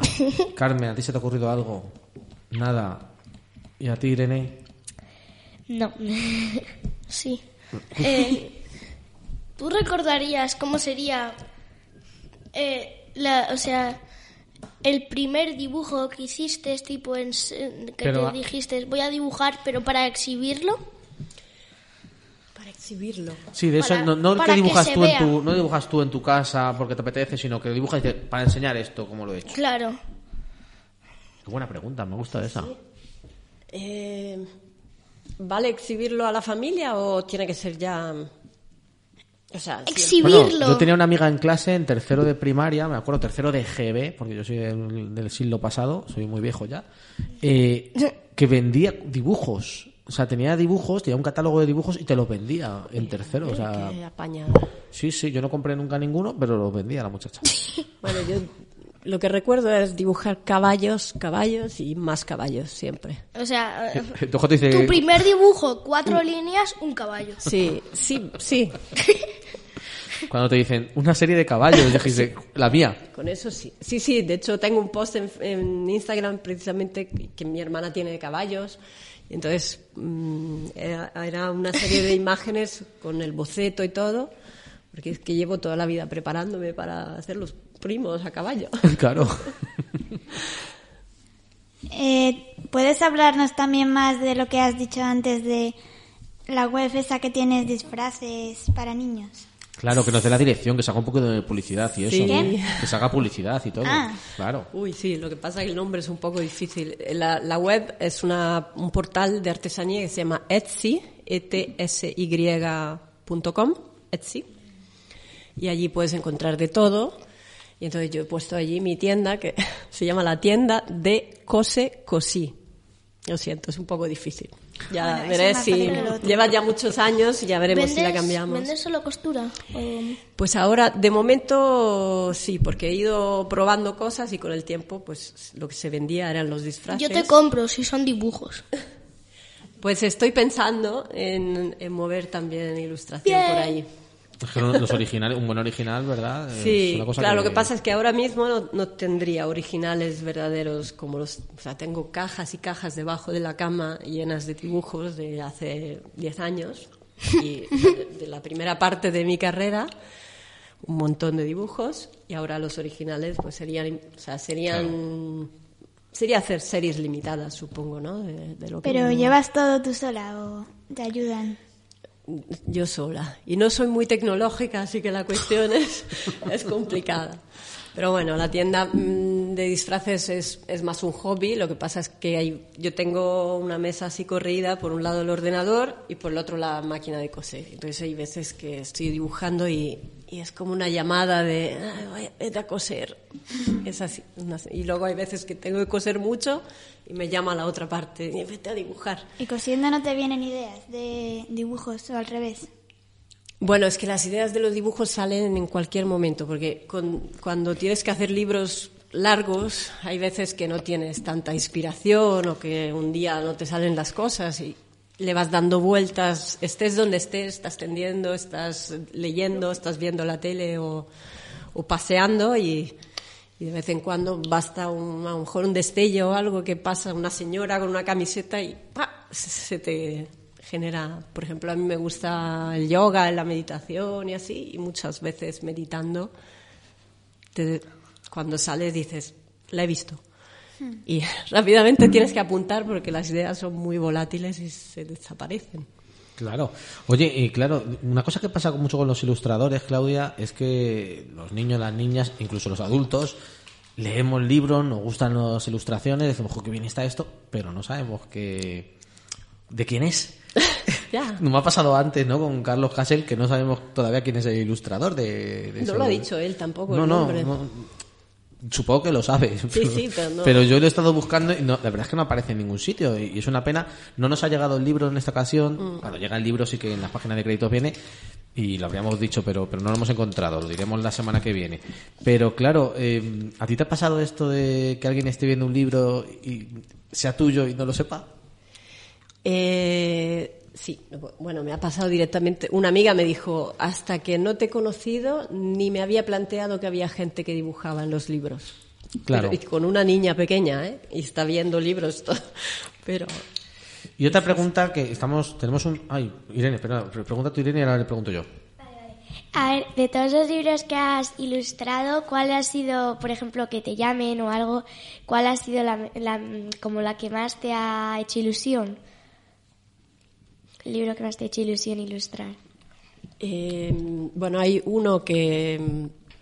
Espera, tengo que pensar, ¿eh? Porque tengo varios con Victoria Pérez Escribá, que tenemos un buen tándem allí y me gusta mucho trabajar con sus textos. Y uno se llama Mi madre cabe en un dedal, que es de SM, del barco de vapor. Y ese es Mi madre cabe en un dedal, chiquitita, sí. Ya lo estás, apu- ya lo estás apuntando, ¿eh? Para leerlo. Que te veo, que te conozco ya. Son dos libros y el otro se llama La pipa de mi padre, también de SM. Y, y bueno, son libros que les dedicamos a nuestros padres respectivos y bueno, les teníamos mucho cariño. Luego hay uno de Pepe Maestro, que bueno, parece que estoy diciendo solo de- del barco de vapor, pero este se llama El cazador de aerolitos, que salió en 2018. Lo recomiendo muchísimo porque es una historia muy bonita también de amor, pero sí, muy, una forma bonita de contar el amor de pareja.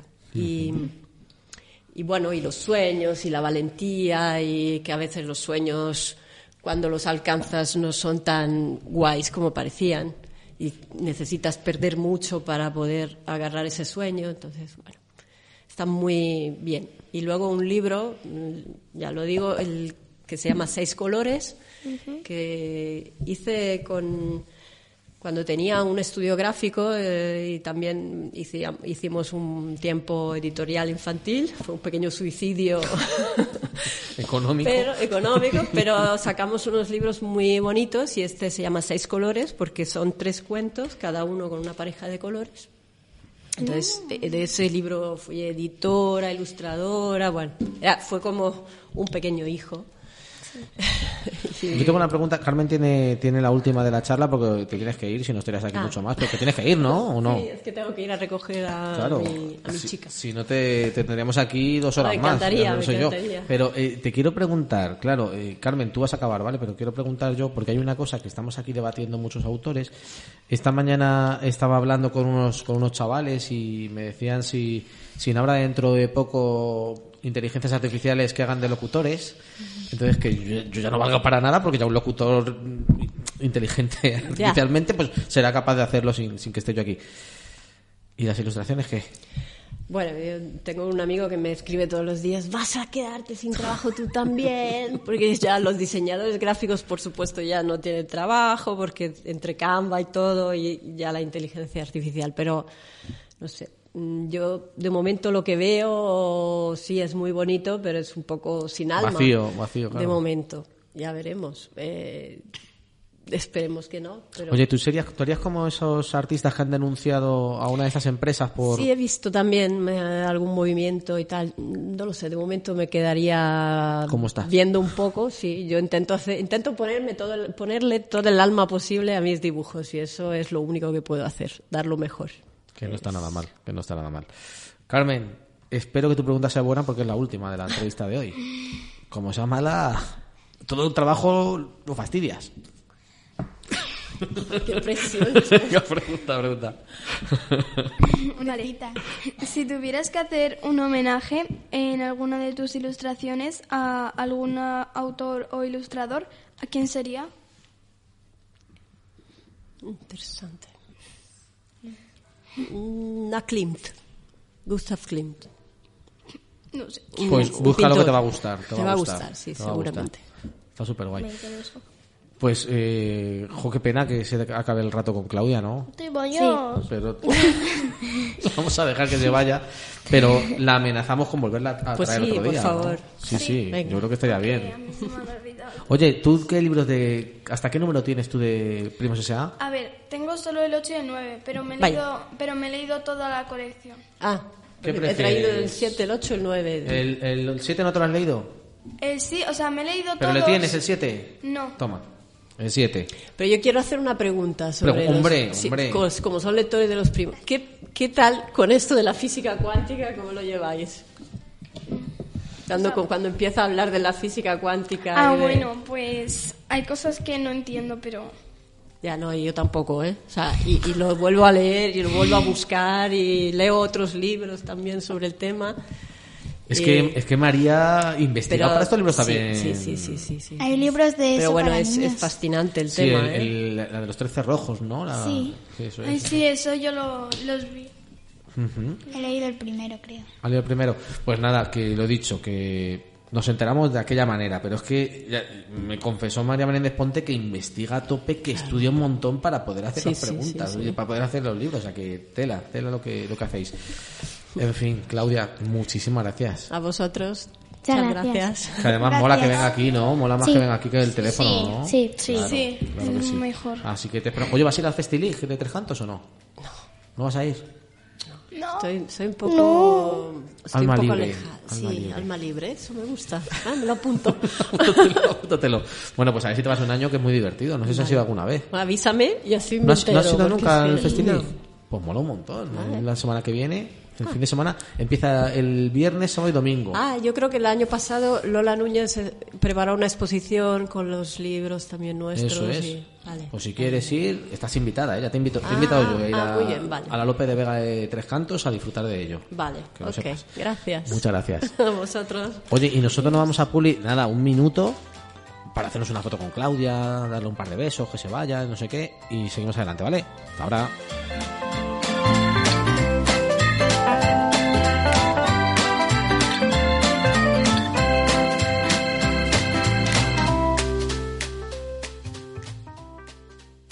La orilla del río hay un tesoro, pues vestido de mago llegó el otoño y por arte de magia, poquito a poco, las hojas del echopos convirtió en oro. Menudo Castillo, el programa en el que nos gusta la poesía. Sintonizas Radio 21 Sierra Oeste de Madrid. ¿Sabes que llevamos Menudo Castillo a tu centro educativo? ¿O a tu biblioteca? ¿O a tu casa de cultura? ¿O a tu librería? Si te apetece, escríbenos a menudoselcastillo.gmail.com o llama al número de teléfono 699 04 9994 y te contamos cómo conseguirlo. Ahora puedes vivir Menudo Castillo desde dentro. Recuerda, menudo es el castillo gmail.com.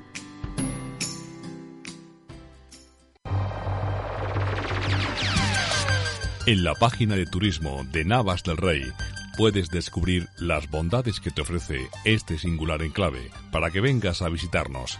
Una excursión de un día, una escapada de fin de semana o, por qué no, unas vacaciones. Navas del Rey te ofrece todo lo que necesitas combinando a la perfección naturaleza y tradición a tan solo 50 kilómetros de Madrid.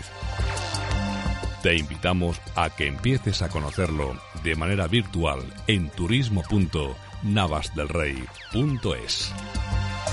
Navas del Rey, la puerta de la Sierra Oeste. Radio 21, la más divertida de la comarca. Menudo Castillo, el programa de los pequeños grandes historias de Radio 21.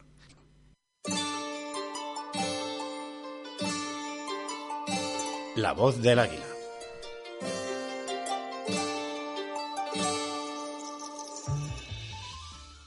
Los bosques son el principal sustento para muchas poblaciones rurales. Alrededor de 1.600 millones de personas dependen de ellos para su sustento, de las cuales 70 millones son comunidades indígenas. Por ello, es importante su conservación, para proteger tanto el medio ambiente como a las comunidades que viven asociadas a ellos.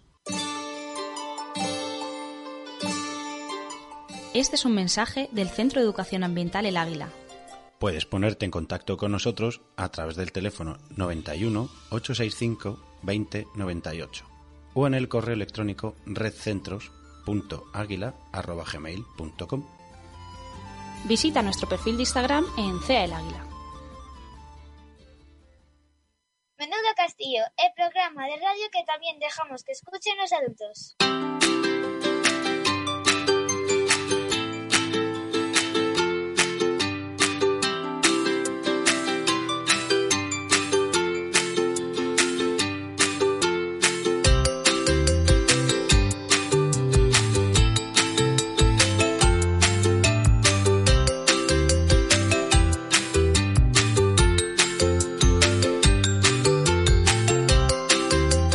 Seguimos con todos vosotros en Menudo Castillo en Radio 21 Sierra Este de Marizo. Recuerdo que estamos en el 107.5, en el 107.8 y en el 107.9 de la FM y también, claro, en radio21.es. Os recomiendo también que entréis en menudocastillo.com, veáis todo lo que vamos haciendo, todas las ilustraciones, todas las, todas las noticias, todas los, las, bueno, la agenda que hay y nos dejéis un comentario que nos gusta mucho. Y si entráis en ivox.com, lo mismo, escucháis el programa porque os ha gustado, os ha llamado la atención, habéis escuchado que comemos caramelos, lo que sea. Pues llegáis y nos dejáis un comentario en iVoox, compartís el programa y nos hacéis a nosotros un poquito más felices. Oye, y nos vamos a ir de entrevistas, vamos a ir de, de llamadas muy rápidas porque resulta que ayer se entregaban los vigésimo primeros premios EDB fueron para Luis Leante en juvenil con Territorio Desconocido y para Agustín Sánchez Aguilar con Se Tortuga el premio infantil. Así que lo que voy a hacer yo es llamar a Luis y a Agustín para que nos cuenten alguna cosilla sobre este premio.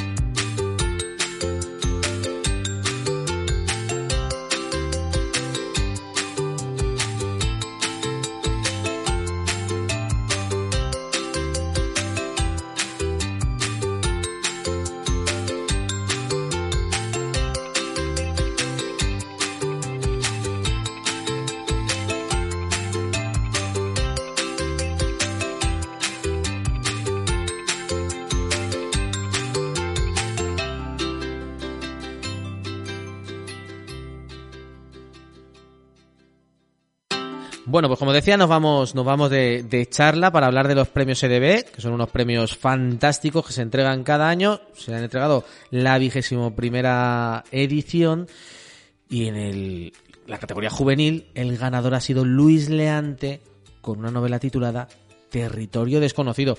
No la hemos leído todavía porque hasta marzo no se publica, pero siempre nos gusta acercarnos nada más eh, entregarse estos premios.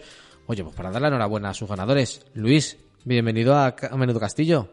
Muchas gracias, muchas gracias. Oye, y enhorabuena por ganar el, el premio. gracias, gracias.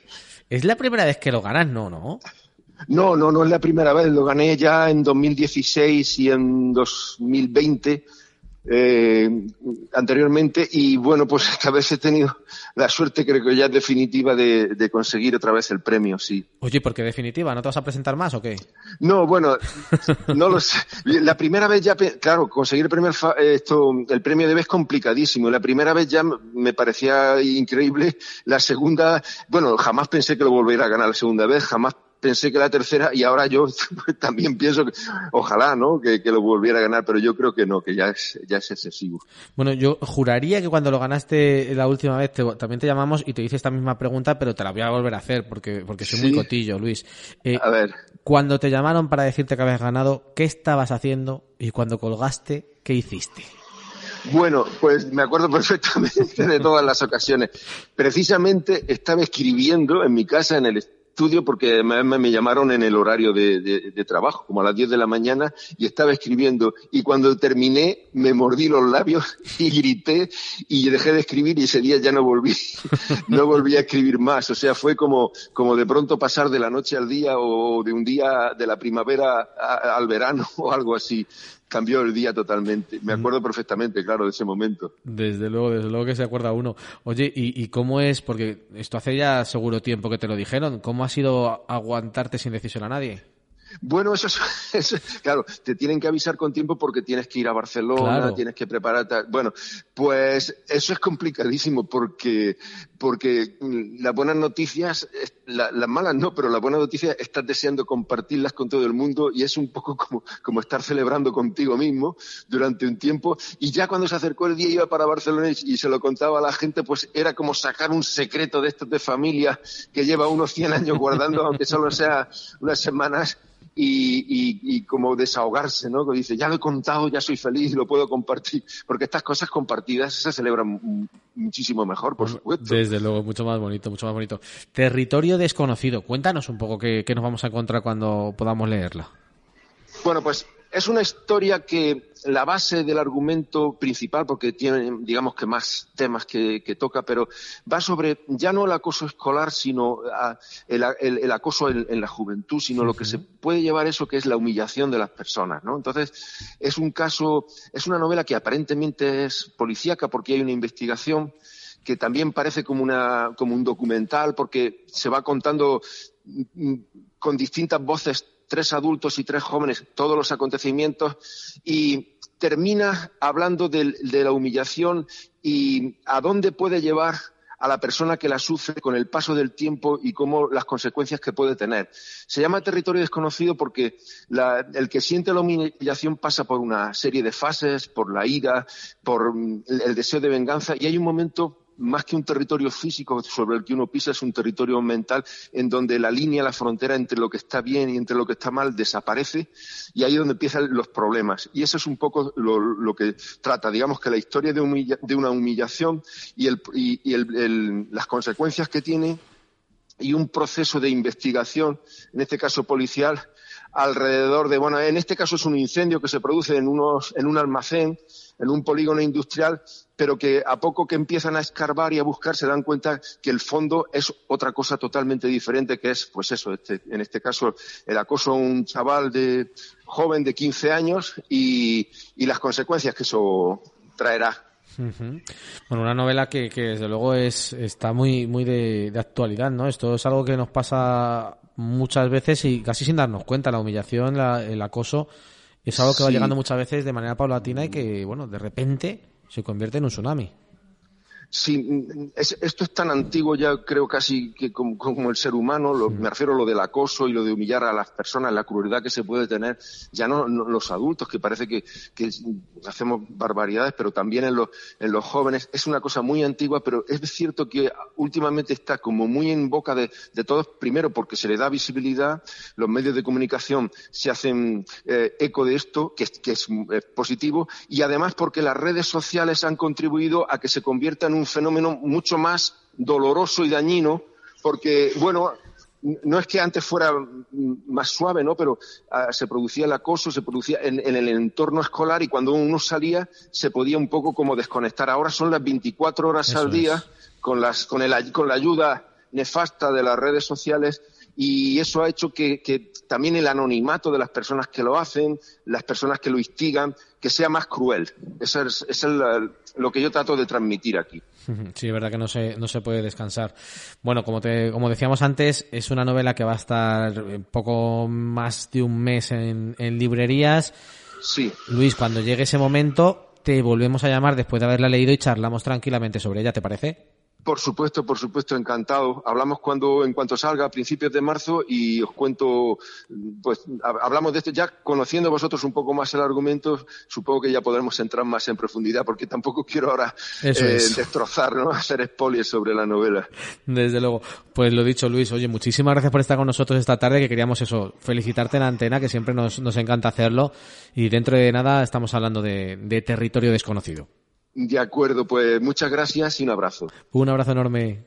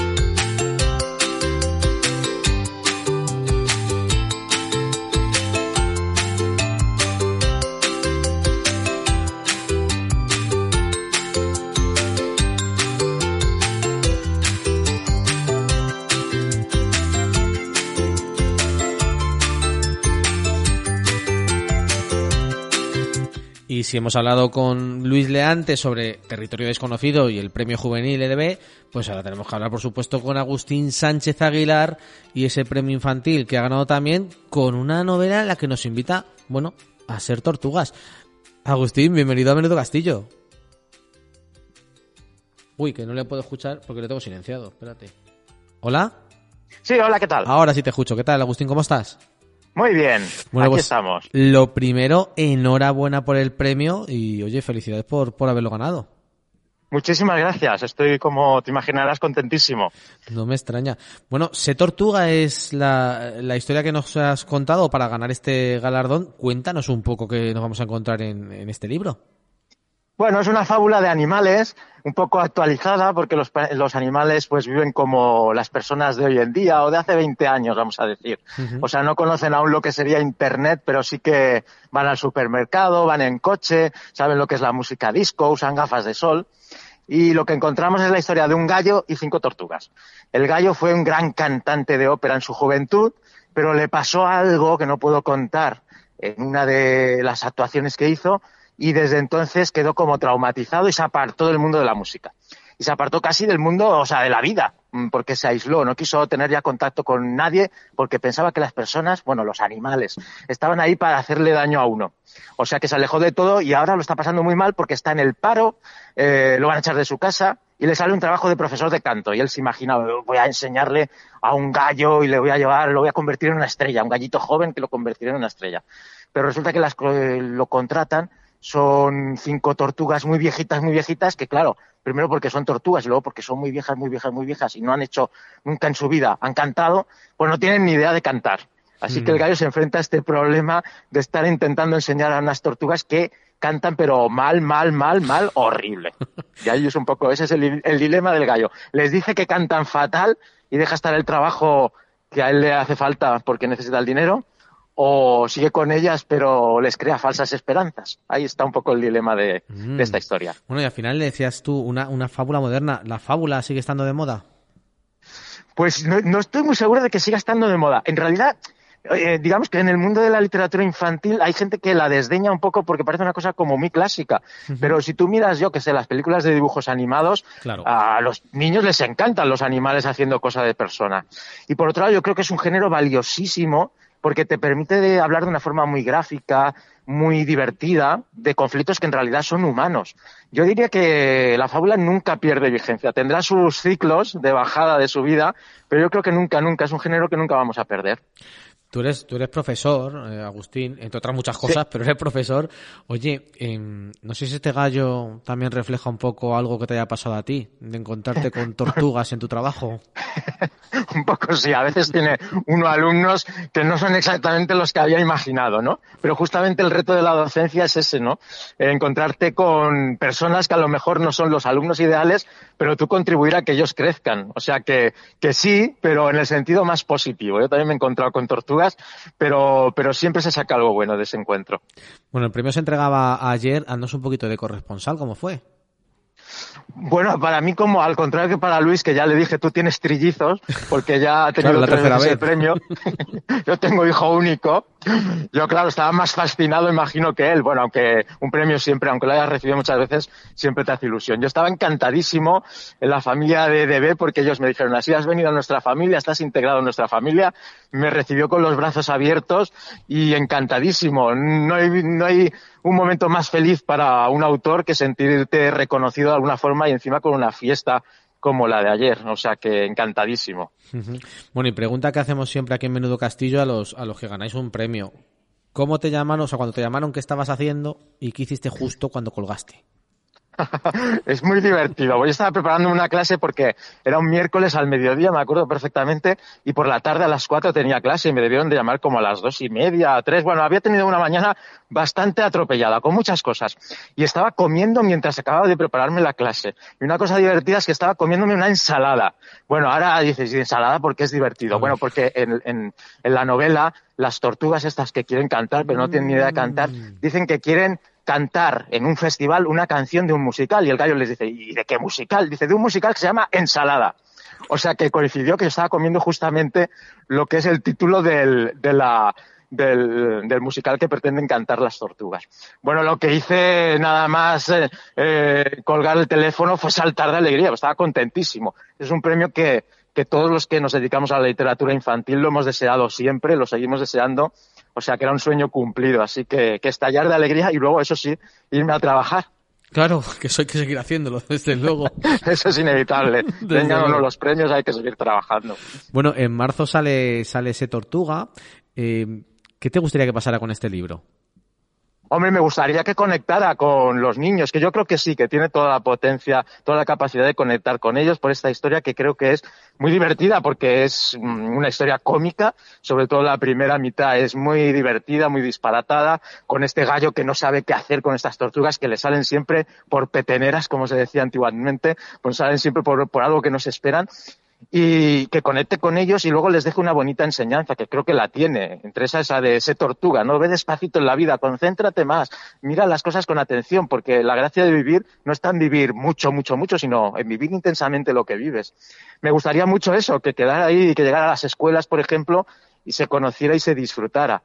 Eh, un libro siempre busca a sus lectores, o sea, que eso es lo que uno espera, que encuentre a sus lectores. Pues con esto nos vamos a quedar por esta vez, porque espero, cuando ya esté el libro en, en librerías, volver a charlar contigo después de haberlo leído y hablar tranquilamente a paso de tortuga de él. ¿Te parece?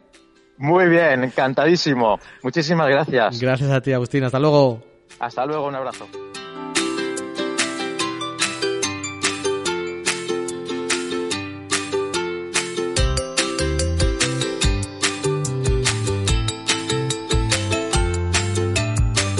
Bueno, chicos, que, que estoy hablando yo solo porque he hecho esas entrevistas que teníamos así, que han llegado así de repente y no las hemos hecho, pero vamos a seguir adelante, que tenemos todavía dos entrevistas que hacer, Licel. ¿Tú estás preparada? Sí, Sí. para Seguro. una. Carmen, ¿cómo vas? Con preguntas. Eh, bien. Oye, ¿qué ha pasado con los caramelos? ¿Lo habéis comido ya? Nada. ¿Han, han desaparecido? ¿Qué ha pasado con ellos? A ti que, Licel, les he dicho antes, a ver qué te parece a ti la idea, los dentistas estarán contentos eh, que traigamos, cuando hagamos radio a partir de ahora, chuches siempre. A mí me parece bien. ¿Te parece bien? Pero, pre- a ver, pero pregunta... No, queremos Espera, a ver, espera, Mael, que no te he puesto... chocolate. Eso iba a preguntar, Sí, ¿qué preferís? mejor. Claro, ¿qué preferís? Eh, porque es que estoy preguntando por eso, o sea, ¿qué Yo preferís? no puedo comer chuches, en realidad, se supone. Qué mareante. ¿Qué puedes comer, Licel? Chocolate. Chocolate, sí, pero chocolate en tableta, chocolate de beber, bizcochos de chocolate, Chocolate. sea, pero chuche- ni chuches ni palomitas. palomitas, ¿no puedes comer palomitas? No. ¿Por qué? Son los brackets. Ah, Ah, vale, vale, vale, vale, vale, vale, vale. vale, ¿por Vale, qué? cierto. ¿Por qué? Se le quedan ahí, no puede. Vale, que, o sea, chocolate sí puedes. Sí. Entonces, Carmen, entonces, a ver, a lo mejor tenemos que cambiar por merienda. Me parece ¿Qué os parecería un igualmente. menudo? Ostras, menudo castillo merendando puede Aunque estar sea guay, ¿no? dulce. Menuda merienda. Menuda mer- no, pero que no, pero no cambiar el programa, pero cambiarle la dinámica, que haya merienda también, ¿no? Menuda merienda. Oye, hola. Podríamos hacer una sección, menuda merienda. Y entonces, no, pues, ¿sabes cómo podría ser? Pues ya está muy guay. Menuda merienda sería una sección de la radio. Mira, esto vamos a dejarlo Como aquí esta. para que los oyentes i- voten, ¿vale? Y entonces, estamos 10 minutos o 15 minutos merendando y hablando de libros, pero merendando. A ver, se vería ahí a la gente masticar, pero bueno. Bueno, no pasa No, nada. porque O sea, pues, Antihigiénico. no, hombre, pero estamos, estamos también a, a masticar aquí ASMR. encima del micrófono, ¿no? ASMR gratis ya No. está. Bueno, Oye, estamos Lo estudiamos. transmitiendo ya. Sí, estamos en directo. Ah, claro que estamos en vale. directo. La gente escuchando. No está, no- estamos negociando, apalabrando cómo va a ser el próximo programa. Pero voy, podría a, estar te voy a hacer una Pues pequeña haz una pregunta. encuesta. ¿Le interesa a alguien? O sea, Hombre, a la gente le interesa saber cómo va a ser nuestro programa. Sí. A los a los fans, por ejemplo, lo mismo está por ahí escuchando a Miguel Calero, a quien le mando un saludo por si acaso está. Que hola casi- Miguel. Que casi siempre está escuchándonos. Y nos puede decir esto es interesante o no. Oye, por ejemplo, venga, ya que estamos aquí y ahora tenemos que, que estarán ya eh, Julio y Patricia esperándonos, pero muy rápidamente. Hemos hablado de la inteligencia artificial hace- un momento con Claudia. ¿Tú sabes, Licel, qué es esto de la inteligencia artificial? ¿Y qué tiene que ver con la ilustración? Pues que tú puedes pasar una ilustración a digital Y también ahora hay no sé qué aplicaciones que hacen dibujos en un momento o algo así. Claro, que tú le dices, quiero un dibujo que tenga esto, esto y esto, y hace pum, y sale solo. Sí. Sí que es verdad que puede pueden salir dibujos muy chulos, pero algún pero muchos tienen errores, tienen píxeles ahí de otro color y Pero vosotros... no me gusta que creéis- nos vayan a quitar el trabajo a los a los que dibujan. a O los sea, ¿prefieres que sean un, ilustra- un ilustrador antes que una inteligencia artificial? A ver, Un- que se use una inteligencia artificial, pero tipo, este libro está hecho entero con una inteligencia artificial, novedad novedosa, no que todos Bueno, los libros ya han, sean publicado, con- ya han publicado una así, ¿eh? Que han publicado un libro infantil que está escrito e ilustrado por una inteligencia artificial. No. No tiene La autor. Espera, ¿Verdad? pero Carmen, ¿qué? Que al final la gente va a dejar de escribir y, eh, e ilustrar y pues eso. Mal, ¿no? Sí, porque O sea, y además, ¿qué le, pones al- ¿qué le pondrías a un libro? Imagínate, Carmen, que quieres hacer, o Irene, que quieres hacer un libro. ¿Qué le pondrías a un libro, en- a una inteligencia artificial para que tuviese un libro? ¿Qué tiene que tener un libro? ¿Cómo? A ver, Irene, ¿qué tiene que tener un libro para que mole? letras. me parto y me troncho. Venga. Pues. mm, dibujos. Di- vale, ilustraciones, venga. ¿Qué más, Licel? ¿Qué tiene que tener un libro para que mole? Pues que no sea aburrido, que sea... O sea, ya, pero si yo le pongo a la... Imagínate que le pido a una inteligencia artificial que me escriba un libro. Digo, que no sea aburrido. Pues tiene que tener la historia de alguien, o sea, una inteligencia artificial no tiene una historia que pueda... Bueno, pero, pero una inteligencia, pero la inteligencia artificial tiene muchas historias ahí metidas. Ya, tiene todas las historias del mundo metidas en la memoria. No puede pensar en una persona, por ejemplo, y dedicarle un libro. No, pero tú le puedes decir, quiero un libro que mm, sea de bomberos, que haya un fuego de colores. No le podríamos hacer una entrevista al ordenador, por ejemplo. Es verdad. Al escritor sí. Yo creo que Me un parecería libro triste. original tiene que ser. O sea, idea original. Claro, no. O sea, vosotros No copiar a otros no, no le veis, no le veis a una inteligencia artificial haciendo esto, ¿no? Por verlo se puede ver. Podría ser, pero... No sé, yo os pregunto a vosotros Nos si... van a quitar Prefiero el trabajo. Nosotros queremos seguir por- entrevistando. Prefiero un libro hecho por personas. Por gente. Sí, por personas. No, yo también, pero bueno. Nos van a Bueno, quitar el trabajo. luego hablamos que voy a conectarme con, con Julio y con, y con Patricia para que nos cuenten más cosas sobre las aventuras de Chano y Oscar, ¿vale? Vale.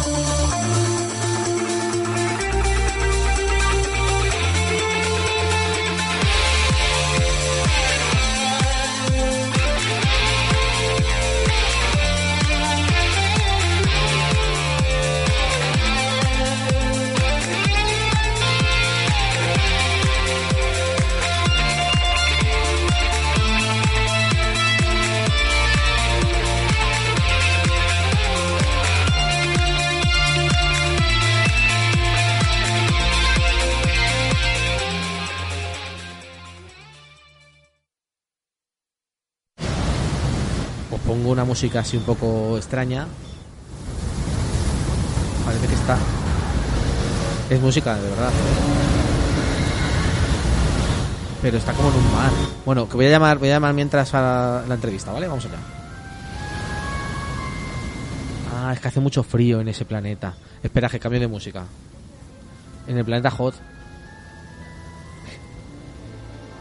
Espera, que voy a poner otra música que me gusta más. Espera. Esta se me gusta.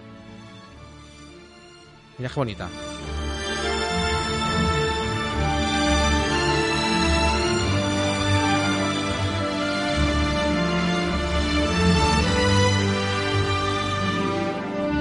Si os gusta Star Wars, genial. Si no, pues oye, pues escucharla un minuto mientras hago la conexión.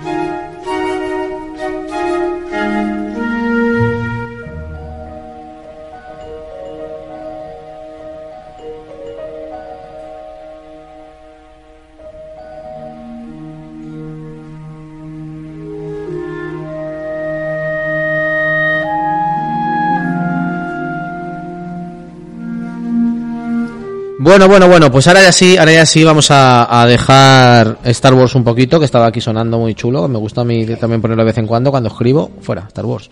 Y tenemos la suerte de poder hablar de las aventuras de Chano y Oscar. Y para hablar de estas aventuras, pues claro, tenemos que tener pues, los creadores de Chano y Oscar. Y aquí tenemos a Julio y a Patricia. Hola, eh, que está sonando la música. Madre mía, qué locura. Ahora sí, que están aquí con nosotros. ¿Qué tal? ¿Cómo estáis? Pues muy bien, muy contentos de estar aquí. Bueno, bienvenidos, bienvenidos los dos a, Menudo Castillo. Gracias por pasaros por el programa. Y me gustaría preguntaros para empezar, y ya os dejo con, con mis compañeros que van a preguntar ellos, que los estáis, bueno, la gente no lo sabe, pero están detrás de mí y van a preguntar, porque están por aquí cerquita. Eh, os quiero preguntar ya a vosotros primero, antes de, de arrancar, ¿cómo siguen las aventuras de Chano y Oscar? Porque hace poco habéis sacado nuevo volumen y es que no paráis.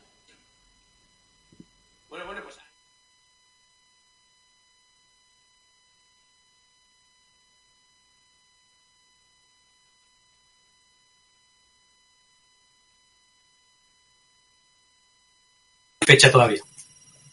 O sea, todavía no está, todavía no está en ello. Estáis, estáis con, con el trabajo, pero todavía no está en el 12 en librerías, ¿no? No, no, no, no, no, no. No, sí, acaba de salir, el 11 ha salido hace dos meses, o sea que no, no somos tan rápidos. No, no, es que Yo por lo menos no, ¿eh? Yo necesito mi tiempo para, para ilustrar. Ya sabéis que yo soy de mucho, de mucho correr, de mucho correr. Bueno, pues os dejo con mis compañeros, con Carmen, con Mael, con Irene y con Licel, que os van a preguntar ellos. Así que, ¿quieren preguntar? ¿Quieres empezar tú? Venga, pregunta. Sí, eh, Patricia Pérez. A ver, dime. Eh, Y Julio Santos. a lo mejor, a lo mejor. Patricia Pérez y Julio Santos. Eh, no, eh, ¿eh? Nada. Tío, a lo mejor me matas por hacer la No, no, pregunta, pregunta. Eh, ¿tú, eh, ¿Tú crees que para eh, colorear hay que salirse de la línea? ¿Pero qué?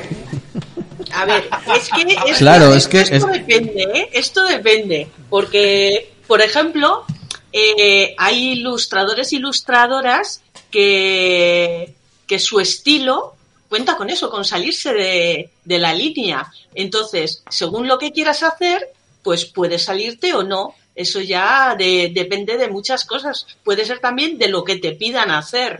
Entonces, eh, tú, si es tu dibujo y dibujas para ti mismo o para ti misma, yo creo que puedes hacer lo que te dé la gana y experimentar todo lo que quieras, sin miedo. Si hay que salirse, se sale, que luego ya se volverá a entrar. Pero vamos, o sea, libertad y, y explorar y probar todo lo que tú quieras. Y ahí encontrarás qué es lo que, lo que más te gusta o lo que te están pidiendo. No sé, tú puedes entrar y salir. Esa es mi opinión. Yo también os digo, os digo una cosa, estáis en una edad donde justo, justo todavía eh, hacéis lo que os da la gana, entre comillas, cuando se trata de creatividad, no dejáis que, o- que desde fuera os, os metan demasiada presión, pero vais acercándoos a un momento en el que parece que la presión os la meten vuestros semejantes, los profesores, y parece que si no haces algo parecido a lo que ha hecho el de al lado, pues estás fuera de onda. Y es totalmente al revés. Disfrutar de este momento en el que podéis hacer lo que os da la gana y nada está bien o está mal, sino que solo lo hacéis para disfrutar y para pasar un buen rato creando. Ya llegará el momento de poneros barreras y de pensar "Ah, esto que he hecho es una basura o no lo es. Eso ya llegará más adelante. Ahora solo pensar en disfrutar cuando creáis. Por lo que me pasa a mí, claro, yo disfruto. Estoy en la edad de disfrutar. Ya me haré mayor y ya pensar en otras cosas, pero de momento. Eso es. Eso es. Hasta los 100 yo creo que estamos en edad de disfrutar y hay que aprovecharla. Eso es, eso es. Irene, venga, pregunta. A ver, yo tengo una pregunta para cada uno. Eh, para Patricia, que mm, eh, eh, ¿por qué empezaste a ilustrar? Pues la verdad es que no sé por qué empecé, porque claro, fue cuando estaba en la escuela, en, eh, en aquellos tiempos era EGB. Ahora ya es otra cosa, ¿no? Cuando estaba en EGB, pues eh, no sé, no sé, yo me encontré dibujando y el recuerdo que tengo yo es pues haciendo dibujitos y, cosas. Lo que pasa que en vez de parar según vas creciendo, porque parece ser que, que cuando creces, si no lo haces todo perfecto, eh, no vale, pues yo lo que hice, pues fui más cabezona y seguí dibujando. Aunque no lo hacía perfecto, pero seguí adelante e intenté aprender y, y sigo intentando aprender y, y mejorar. Eh, y para eh, Julio, eh, ¿en qué te basas, en, en qué te basas para hacer Taxano y Oscar? ¿En qué te basas para escribir los libros de Chano y Oscar? Sí. A ver, realmente eh, siempre cuento, no sé si en Menudo Castillo lo he contado ya alguna vez, pero siempre cuento que yo tengo una libreta de ideas. Entonces, como escritor, yo voy por la vida con las antenas siempre levantadas. Entonces, hay un montón de situaciones en la vida normal que, que son muy novelables. O sea, igual ves una conversación entre dos personas, o estás en un bar, o ves un- una conversación entre dos compañeros tuyos que te parece muy graciosa, o en una clase un profesor y un alumno ocurre una situación que es novelable. Pues yo intento estar al quite de todas estas cosas, de lo que me cuentan mis hijos, de lo que oigo a sus amigos, de cosas así, las apunto todas en una libreta y cuando tengo que empezar una nueva historia de Chano y Oscar, pues tiro de la libreta, empiezo a leer y recuerdo un montón de cosas de esas que luego si no se me hubieran olvidado. Entonces, los guiones generales de Chano y Oscar, yo creo que sí que me siento a pensar y a ver qué se me ocurren, pero luego cada una de las escenas voy tirando de pequeños momentitos de estos que he ido recopilando en mi libro de ideas y que al cabo volcando en los libros. Oye, una, una pregunta así con un poquito de mala sombra. Eh, ¿en ¿Los hospitales son buen sitio para apuntar ideas? A ver, yo realmente, según lo que te pase, debe ser un buen sitio. Sabéis que hace poco he estado casi 10 días hospitalizado y en este caso no ha sido un buen sitio porque estaba pasando bastante dolor y me estaban metiendo analgésicos y cosas de estas, entonces no tienes la cabeza para muy pensar.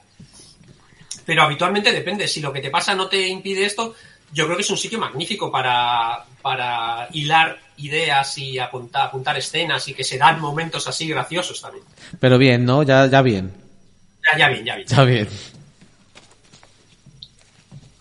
Eh, nos dijo Javi, eh, creo que empezasteis a escribir el libro en una autocaravana o algo así. es verdad. No se lo creyeron, no se lo creyeron. Os cuento otra historia que también que Es que no lo entendí muy bien. La Wikipedia. Vale, vale, vale. casi, casi es más chula la historia esta que la de los libros. Vais a ver, nosotros, en mi familia, o sea, mi mujer, mis hijos y yo, yo tenían siete años cuando nos fuimos a hacer un viaje por el mundo en autocaravana. ¿Vale? Esto fue en el 2000, a finales del 2013. Estuvimos un año viajando por Europa, otro año viajando por Sudamérica y el tercer año estuvimos viajando por España. Y los libros de Chano y Oscar, la idea para empezar a escribirlos se me ocurrió mientras estábamos atravesando una carretera argentina súper solitaria que atraviesa toda la Pampa entre la costa este y la costa, bueno, oeste no tiene costa porque está Chile, pero la parte oeste del país. Y ahí en medio de una carretera súper solitaria se me ocurrió la idea de Chano y Oscar. Y a partir de ese momento, mientras viajábamos por Chile, por Ecuador, por Perú, Colombia, pues ahí escribí los tres o cuatro primeros libros de Chano y Oscar, estando en la autocaravana. Veis, listo, que no me creíais. Venga, ¿quién va? ¿Alguna vez os habéis planteado o pensado en publicar eh, un libro sobre los bocetos iniciales de Chano y Oscar que está en vuestra página web? Uy, pues no, no, no nos lo habíamos planteado, la verdad, no sé. Yo veo algunos bocetos y ahora de eso que dices, ay, mamá, por Dios, casi, casi prefiero no enseñarlos. Respecto, respecto a la parte esta gráfica y los momentos iniciales y tal, no nos lo hemos planteado. Igual cuando, ya sabes, como cuando hagamos el 25 aniversario y estas cosas, como hace Mortadelo y Filemón y Super López, estas cosas, igual publicamos algo de eso, pero de momento no. Lo que sí tenemos escrito, o tengo escrito, pero tampoco hemos tenido ni siquiera tiempo de publicarlo, es un libro respecto a- al viaje, a esos tres años de viaje. Bueno, os tengo escrito el libro del primer año, donde narramos un poco toda la aventura de cómo conseguimos empezar a viajar, cómo preparamos el viaje. Está ahí todavía es verdad que Chano y Oscar ni siquiera existen. Qué bueno, qué bueno. De todas maneras, y ahora os dejo otra vez preguntar, chicos, pero de todas maneras, eh, supongo que estos libros siguen funcionando a tope, ¿no? Eh, no los conocían mis compañeros, estos compañeros no los conocían. Cuando los han visto físicamente, bueno, los vieron el otro día en internet y les gustó mucho, lo han estado viendo físicamente y han alucinado. Eh, La calidad sigue sigue estando estando a tope y ser- siendo una de las de las marcas de, de, de esta serie siguen funcionando bien, ¿no? Julio, Patricia. Sí, sí, sí, sí. Sí, ahí vamos. Poco a poco a, Seguimos, bueno, seguimos sacando, intentamos hacer dos libros al año para seguir traccionando de la colección, pero sigue funcionando bien. En el País Vasco, la verdad es que es una colección de las más leídas. Es verdad que en el resto del estado nos cuesta un poquito más, pues porque al final no tenemos tanta presencia y aquí quieras que no, estando en, local, pues podemos visitar las librerías personalmente, podemos tener algo más de presencia y fuera nos cuesta un poquito más, pero están funcionando bien. Bueno, ahí está Patricia que se va a venir al Festi esta semana que viene, ¿no? Para ver si sigue moviéndose por ahí los libros, ¿no, Patricia? Sí, sí, yo la verdad es que tengo muchas ganas de ir al League, de, de veros, de saludaros en persona, porque eh, a través de internet está muy bien, pero en persona es otra cosa, es otro otro color, ¿no? Entonces podremos estar eh, pues allí, pues eso, con, con los compañeros y compañeras, con escritores, ilustradoras, libreras que se que se acerquen también y, y eso la verdad es que es muy necesario, ¿no? El contacto con, con otros autores y autoras. Yo creo que es muy importante y el Festilig eh, especialmente, pues no sé, le tenemos ahí cariñito, es es así recogidito, no sé, te, te sientes bienvenida en, en ese festival y está guay. Desde luego, 71 autores en cartel, que se dice pronto. 71. Así que... Qué envidia me dais, ¿eh? Eh, claro que tú esta vez no vienes, esta vez no vienes, es verdad. Yo esta vez no puedo, que es que casualidad el miércoles me tienen que hacer otra intervención, entonces no voy a estar para viajes yo el viernes, No. pero si no, ahí estaría. ¿Quién le toca? ¿Mael? Sí, Venga, Mael. Em, bueno, una pregunta para los dos. ¿Cómo se dice? ¿Xano o Chano? No sé. Chano, Chano. A ver, esto es, si sabéis pronunciar Pachi, sabéis pronunciar Chano. Es, es- O, Aran- es- es o Arancha, verdad- ¿no? Arancha también, claro. O Arancha es, es lo mismo, es, es una TX, es verdad que es la única concesión, entre comillas, que hemos hecho al euskera en la colección, y dijimos en el nombre, pues va, va a ponerse así, pero cuando nos escriben de México, por ejemplo, en México dicen texano. Y en, en Brasil, no me acuerdo, ya nos dijeron la forma en la que lo pronunciaban y también era cosa, una cosa un poco rara, pero bueno, nos hemos acostumbrado y ya nos da lo mismo. Fíjate que con- he conocido a un Pachi. Pachi, ¿te has conocido Pachi? Sí, he conocido Anda. a una persona que se Y te cuento un chiste, te cuento un chiste. Verás. No, no lo voy a hacer, no lo voy a hacer porque queda... Si te cuentan un chiste de vascos, va Pachi y Anchón por la calle. Pachi y Anchón es como Chano. Qué mal, Irene. Eh, vale. A ver, yo tengo dos preguntas. Eh, la primera, bueno, pues ¿por qué número vais de libros, no? ¿Cuál es el número que último, el último número que habéis hecho? Esa me la sé yo, pero bueno, respondedlo vosotros. El último libro que hemos publicado es el número 11 en castellano, ¿vale? En gallego, el último libro es el 5. Ese es el 11, eso es. Un abrazo para Susi. El, en gallego es el 5, el último que va, y en catalán es el 7, el último que va. Bueno, que esto, en fíjate, castellano publicamos siempre a la vez y es el 11. claro, que yo hablaba antes de, de la calidad, pero también otra de las, de las máximas de esta colección es eso que está en todos los idiomas de, de este país, ¿no? En catalán, en gallego, en euskera. No sé si... Y los cuatro oficiales, sí. eso es, eso es. Y, y más allá, porque ya estáis en otros idiomas también.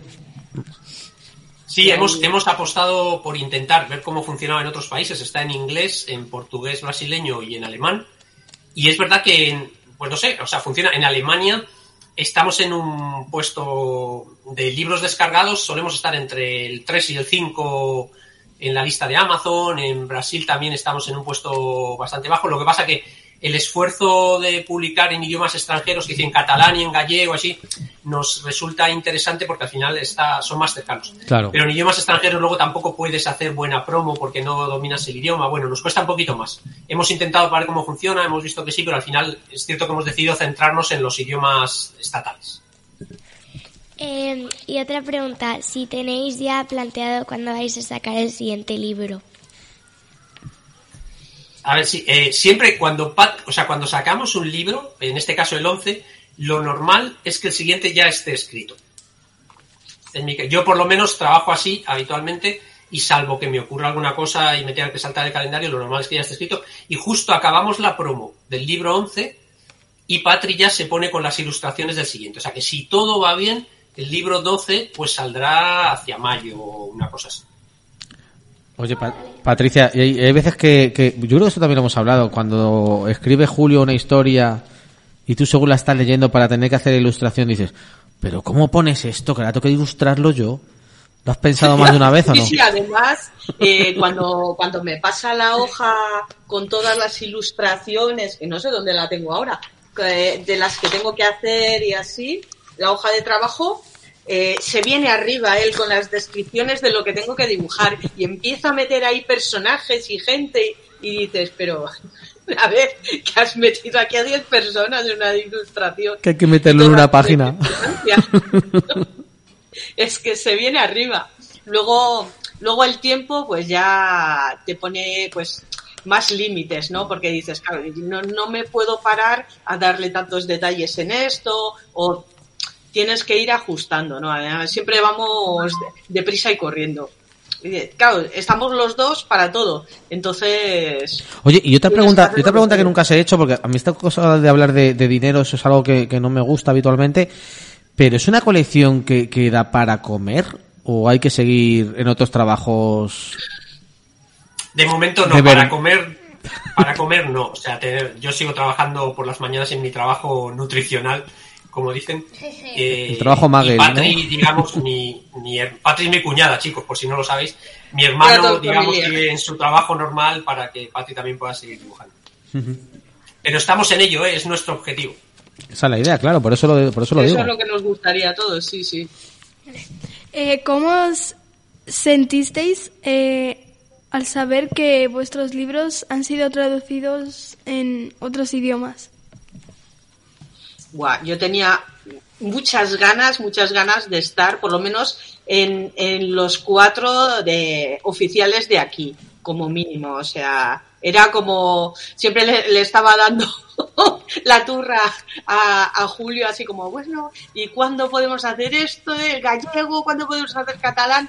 Pero es un esfuerzo muy, muy grande para, para una editorial, pero le teníamos muchas ganas y hace muchísima, muchísima ilusión.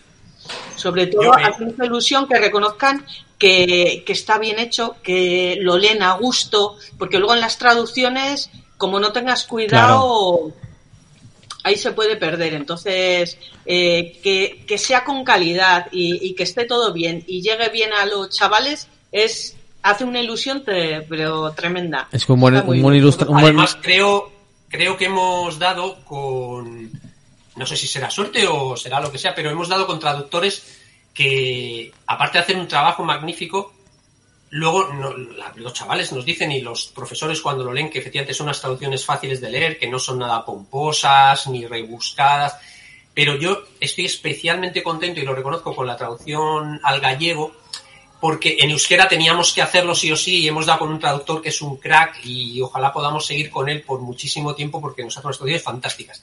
Pero era algo que teníamos que hacer sí o sí.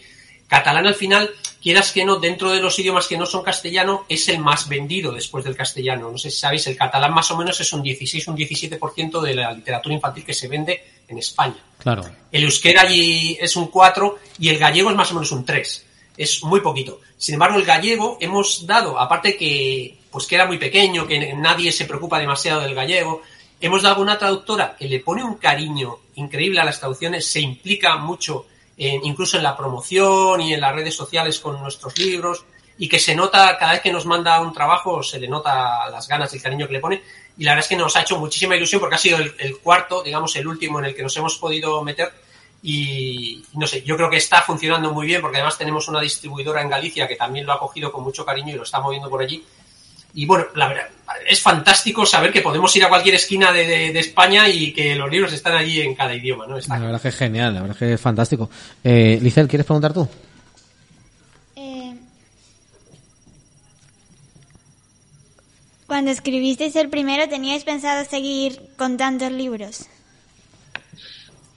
Pues la, la mayoría de la gente cuando le preguntan esto dice, bueno, no sabía, ya vería, pero yo en mi cabeza esto ya era una colección desde el primer libro. O sea, mi, mi planteamiento a la hora de crear los personajes, de crear los escenarios, de crear las aventuras, era que iba a ser una colección. Otra cosa es que luego llegara al número 2 y no funcionara, o llegara al número 3 y me aburriera, o lo que fuera. Pero desde el principio quería que fuera una colección y por eso incluso en los primeros libros se van quedando como cosillas abiertas para poderlas ir cerrando después en futuros libros y cosas así. O sea que desde en mi cabeza era una colección desde el principio. Oye, Julio, ¿y, y hay un número en el que digas hasta aquí? Ya no, o sea, a partir del Bueno, 20 mira, ya no sé. ahora mismo vamos la primera temporada de Chano y Oscar. Esto va como con las series. La primera temporada de Chano y Oscar va a llegar hasta el libro 12. O sea, el siguiente libro que publicamos es el último de la primera temporada. Y estamos trabajando en una segunda colección con otros personajes. Creo que alguna vez os lo no se lo hemos comentado. Ya lo digo en esto que no sé a quién se lo he contado y a quién no. Pero ahí va a haber una nueva colección que va a ser un spin-off de Chano y Oscar con un personaje de la colección que va tomando protagonismo y que al final ha pedido tener su propia colección. ¿Quién creéis que es? A ver qué se os ocurre. ¿Se os ocurre alguno de los personajes? ¿Habéis leído ya el libro 11? Yo creo que no lo han leído todavía el on- el 11. Ay, os he pillado. ¿Cuáles habéis leído? Uy, a ver, a ver. ¿Ninguno habéis leído? Bueno, hemos ¡Qué leído pena! de- Han leído, claro. Del 1. ¿Va a tener que ver con animales? No, va a tener que ver más con... Con un niño moreno. Van diciendo así por, por si cuela. Taralín. De todas maneras, vamos a hacer una cosa. Chano y Oscar Vamos a hacer una cosa. tienen una Ya, hermana pequeña. ya tienen el número uno todos para poderlo leer. Y hoy se van a llevar alguno el 9, otro el 10, otro el 11. Así que irán preguntando, irán preguntando. Pues hay, hay un personaje que al principio es un secundario, es una secundaria, mejor dicho, que es la hermana pequeña de Chan y Oscar, que se llama Sara Lee, y que a lo largo de los libros va tomando cada vez más protagonismo. Se la ve en el libro en el libro 5 le ocurre una cosa muy especial, se dan cuenta de algo, no os voy a hacer spoilers, pero se dan cuenta de algo importante en el libro 5 y en el libro 7 le vuelve a ocurrir una cosa muy importante que tiene mucho que ver con su futuro. Entonces, a partir de ese libro 7, poco a poco la vamos sacando un poco de escena, vamos haciendo que desaparezca un poquito y que Chan retomen el protagonismo para ir preparando el terreno para la nueva colección y que sea ella la protagonista ya de sus propios libros. Oye, vamos a ir, vamos, vamos a chulear también un poco de colección. ¿Cuántos ejemplares se han descargado ya del primer libro? Chulead un poco. La última cifra que tenemos era 780.000, una cosa así. Uy, madre mía. Madre mía, un eurito por cada uno, Patricia. Ojalá, bueno. Madre mía. Madre mía. No habría estado mal, ¿no? Mira eso. No habría estado mal, desde luego. mal. Desde luego. Bueno, pues, y, y, y para irnos despidiendo, eh, quería preguntaros, ¿a quién le recomendáis estos libros y por qué? ¿Quién crees que, que lo va a disfrutar mucho? Yo creo que cualquier lector los va a disfrutar, son unos libros muy, muy, muy divertidos.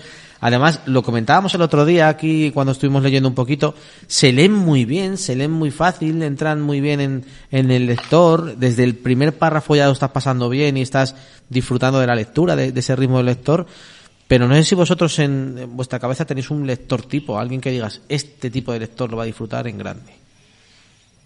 No, yo, la verdad es que tenemos muchos casos de esos de, de conversión, ¿no? Que nos vienen unos padres, ¿no? Digo, es que no consigo que lea, es que no consigo que tal.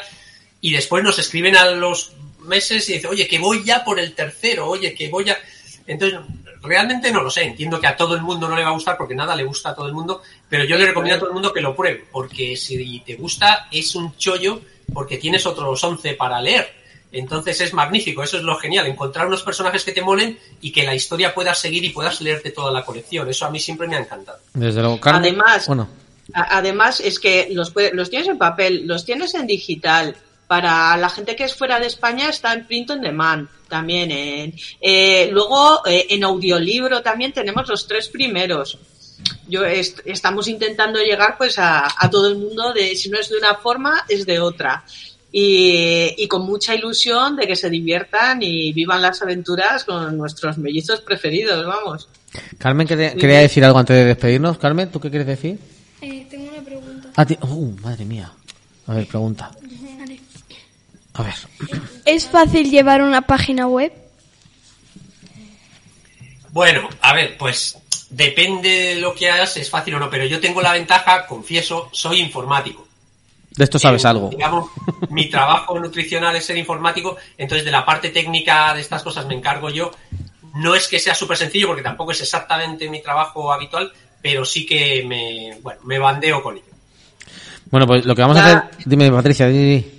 Y que, que digo, que da mucho más jaleo andar con las redes sociales. Bueno, es que es una locura, es que esto es una, Eso tú ya, ya sabrás. es una locura esto y además eh, eso, es que, es que lo es. Que lo que vamos a hacer es que como se van a llevar los libros que me los han robado vilmente, ¿Qué? los has dado. ¿eh? Vale, se los he dado yo, porque soy buena gente, porque soy muy buena gente, ¿verdad? Sí. Gracias. Pues como se van a llevar los libros, cuando los hayan leído les voy a obligar a traer preguntas difíciles sobre la colección. Así que en ese momento volvemos a repetir esta charla y ya con preguntas difíciles de verdad, ¿os parece? Hoy ha sido como muy fácil todo, hoy ha sido muy fácil. ¿Qué? ¿Qué quieres decir, Mael? Eh, ¿Los dibujos son digitales o, o no? Sí, no sé. Me interesa. Tienes la opción digital y papel, las dos cosas. Ay, que Irene tiene otra pregunta. Irene, pregunta, a ver.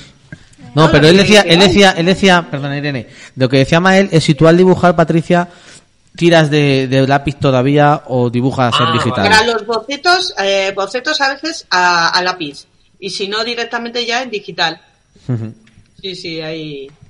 Siempre hay que bocetar un poquito, pero todo el trabajo, todo el final es digital. Eh, a ver, yo tengo la- como la misma pregunta, pero distinta para cada uno. Eh, a Patricia, eh, ¿cuál es el libro, eh, o sea, de la colección entera, cuál para ti ha sido el libro como más difícil de ilustrar? El más difícil. Uf, es que no es el libro a lo mejor más difícil. Eh, hay como ilustraciones específicas que, que a lo mejor hay unos dibujos que fluyen más rápido y otros que te pueden costar más, ¿no? Entonces, depende del libro, eh, hay algunos que me han dado más trabajo que otros. Pero desde luego, uno que disfruté mucho fue La tumba del emperador tigre. Ya solo por toda la documentación que necesitaba y, y todo lo que tuve que mirar y así, y cómo salieron los dibujos, la verdad es que lo disfruté un montón. Fue una gozada y tengo muy buenos recuerdos de, de, de hacer los bocetos, de... Además, a- había venido a la exposición de los guerreros de Siam, había venido a Donosti, entonces pude sacarles fotos a las figuras, a un montón de objetos, que luego me ayudaron pues a la hora de ilustrar el, el libro y la verdad es que estuvo genial. Me lo pasé. La verdad que ese visualmente a mí es de los que más me gustan. ¿eh? Todos son una maravilla, son libros que, que lo estás viendo y, como objeto es bonito, pero ese libro es muy, muy, muy bonito. Así que nada. Oye, Sí, pues, o sea, ¿quieres decir algo más? eh, no- sí, quería preguntar, oye, luego os voy a ver allí, a- aparte de a ti, Javier, que estarás Pues- allí en directo con Menudo Castillo, os veré en el Festilig. Mael va a ir, Yo sí. Carmen va a ir, y dice Yo. Irene también. Mira, pues tres de cuatro. Vale, vale, vale, Porque vale. Licel no la llevamos nunca. A. Licel no la dejamos ir a ningún sitio. Ay, pobre. En fin, pues allí nos veremos y a ver si tenemos suerte y de aquí a entonces han leído, se han leído el libro. Patricia, lo mismo, o tienes suerte y te toca la pregunta Oye. difícil a ti sola. Cuando, cuando vais a hacer el programa, si yo no estoy allí, me conectas por Teams o lo que sea, Patrick, que yo quiero estar en esos momentos. ¿eh? Vale, vale, pues algo haremos, algo haremos así. Oye, muchísimas gracias a los dos. A vosotros. Como siempre, es un siempre, placer venir. un placer charlar con vosotros y, y disfrutar de, de vuestro de este ratillo con vosotros y por supuesto de los libros. Patricia, Julio, Chao. hasta luego. Gracias,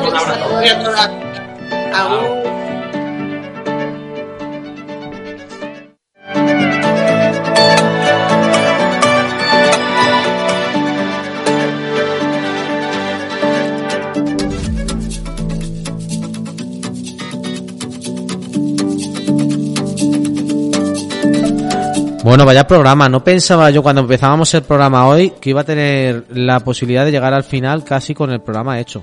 Porque vaya programa llevamos, ¿eh? Hemos hecho, ¿habéis visto? Pero tú has visto, Licel, cuántas entrevistas hemos hecho hoy. Muchas, cinco creo que llevamos. Llevamos un millón de preguntas aquí en la radio. Demasiadas. ¿Demasiadas? ¿Por qué, Carmen? Eh, o sea, a ver. Nunca es demasiado, nunca es demasiado. ¿O sí? ¿Te quedarías aquí dos días haciendo radio? Pues me he hecho... ¿No, eh? Habla, ¿eh? Que no te oigo. sí, que, que has puesto una voz. eh, que- Has hecho algo que no te oigo. ¿Yo? Has roto el micrófono. Es que... Mael, Mael. Hola. Que Mael rompe los micros. Es que es la leche. Hola. A ver, Mael, habla. Ahora- Ahora te oigo, ahora te oigo. Sí, ¿Qué que, me um, decías? ¿Qué me decías? que no pongas la voz que has puesto esa de entrevistadora así de las noticias, porque muy para niños no queda. No queda que hable así todo el rato. No. Qué vergüenza ajena. Pero porque si están malas personas. malas personas hoy. Bueno, que, que A lo mejor persona, esa. ¿eh? No, que va. ¿El qué? ahí. ¿Qué es la mala persona? Ah, que sí. No. Claro, se está, ve- se está vengando. Como no va a poder venir a. a- Como no la llevas a a nada. tres cantos. Tengo rabia dentro. se está. Está rabiosa. está rabiosa por dentro, dice él. Bueno, que vamos a ir a, a la última entrevista de hoy, que es verdad que hoy se nos ha puesto un programa con muchas entrevistas, no suele ser habitual. Otra ¿Cuántas? entrevista. ¿Cuántas más o menos? Pues hoy Eh, son seis ya. Otra la entrevista. ¿Qué Sí. hora es? ¿Qué leímos el otro día? No ¿Te acuerdas tú que leímos aquí el otro día, Mael? Que nos quedamos ahí como con los dientes ahí. ¿Qué ha pasado? La Caja La mágica. caja, no la mágica, pero podría ser mágica. La caja. La caja. Pues vámonos La rápidamente, rápidamente, rápidamente a llamar a Lieva Nagoni, que es la ganadora del premio de álbum ilustrado del Festilig, para que nos cuente un poco sobre este libro, sobre la caja.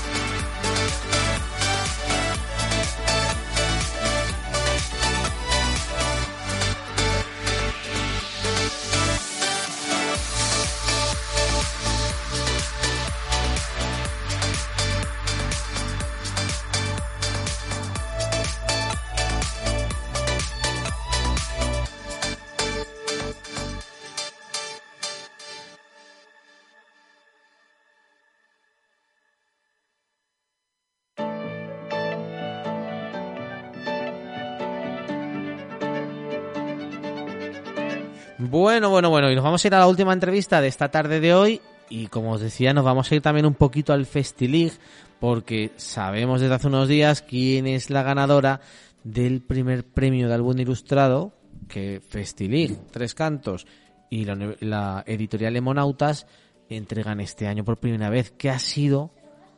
¿Qué? Que se lo das tú el premio. Ah, ¿no? se lo voy a dar yo, sí. Voy a intentar darle dos besos también a, a Lieva Nagoni, que es la ganadora de este año con La Caja, que es un libro que tiene, bueno, no tiene una pinta, no, que lo hemos leído y nos ha encantado, ¿verdad? A nosotros nos ha hablado mucho. Así que voy a saludar ya a Lievana, que la tenemos con nosotros. Buenas tardes, Lievana, ¿cómo estás? Buenas tardes, muy bien. ¿Y vosotros? Bueno, pues encantados de tenerte aquí y de, y de poder charlar contigo sobre, sobre este premio que no sé si ha sido una, una sorpresa o cómo fue esto de enterarte de que habías ganado el premio. Pues la verdad es que fue una sorpresa. Bueno, siempre que envías un- una, ¿no? una historia, un certamen, un proyecto, pues nunca sabes lo que va a pasar. Y, y joder, pues una sorpresa súper agradable, la verdad, muy contenta. Desde luego. Bueno, pues vamos a. Te presento a mis compañeros que son quienes te van a preguntar. Tengo a Licela, a Carmen, a Irene y a Mael, Hola, encantada. Hola. Hola. que te voy a dejar en sus manos, Lievana. ¿Estás preparada? Bueno, a ver, a ver si estoy a, a, ver si doy la talla. Venga, va a empezar Licela a preguntar. Venga, Licela. Eh, por lo que hemos visto en clase de tu Instagram, tus ilustraciones parecen digitales, pero ¿tienes también libros con ilustraciones a mano? Pues no, la verdad es que, eh, que casi todos los trabajos que he realizado son digitales. Sí, intento siempre em, darle un tono un poco manual, me gusta crear pinceles propios en Photoshop y utilizar muchas texturas pues de acuarelas y demás, pero casi todo, por no decir todo, lo hago, lo hago de manera digital. Pero, un momento.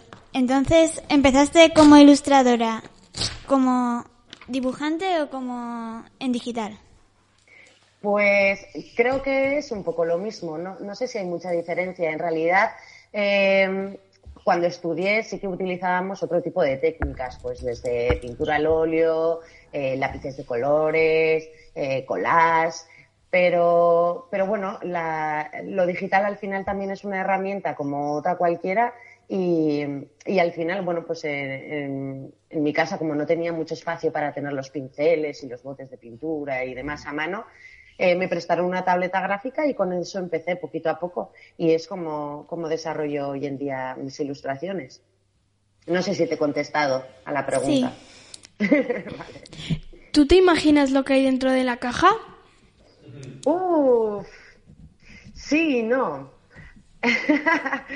Eh, creo que puede haber muchas cosas o incluso puede que no haya nada. No sé, ¿qué creéis vosotros?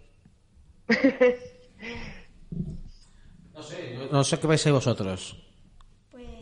Claro, es que, es que no hemos contado, claro, que este es un álbum con un final un poco diferente, Random. diferente, que nos, que nos deja con el, con el, como dicen en las series, con el cliffhanger, ¿no? Con esa Sí, sí, sensación total. de esto, esto está totalmente buscado, Liébana. Sí, sí. Eh, bueno, la idea era provocar una emoción. Imagino que la emoción será diferente según la persona que, que, que- lo reciba, ¿no? Habrá gente que igual se cabree un poco, habrá quien le haga gracia, habrá quien le sorprenda, pero sí, sí, era, era intencionado, totalmente intencionado. Es muy, muy sorprendente. De hecho, el otro día hablaba yo con Eva Clemente, con la, con la editora de Monautas, y me decía, es que justo eso es lo que ha hecho diferente, lo que me ha llamado la atención, ¿no? Ese Mm. toquecito, ese toquecito distinto. Sí. Irene. ¿Cómo te lo pasaste con la caja? Pues la verdad es que me lo pasé súper bien.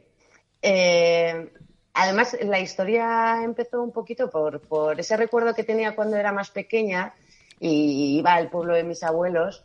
Y bueno, pues nada más cruzar la puerta de casa para salir al exterior, pues esa emoción, ¿no? Que, sientes de que no sabes cómo va a ir el día. Tú, tú sales, te- puede que te encuentres con algún compañero o compañera del pueblo, o, te encuentres con, con el granjero que tiene vacas y te invite a verlas.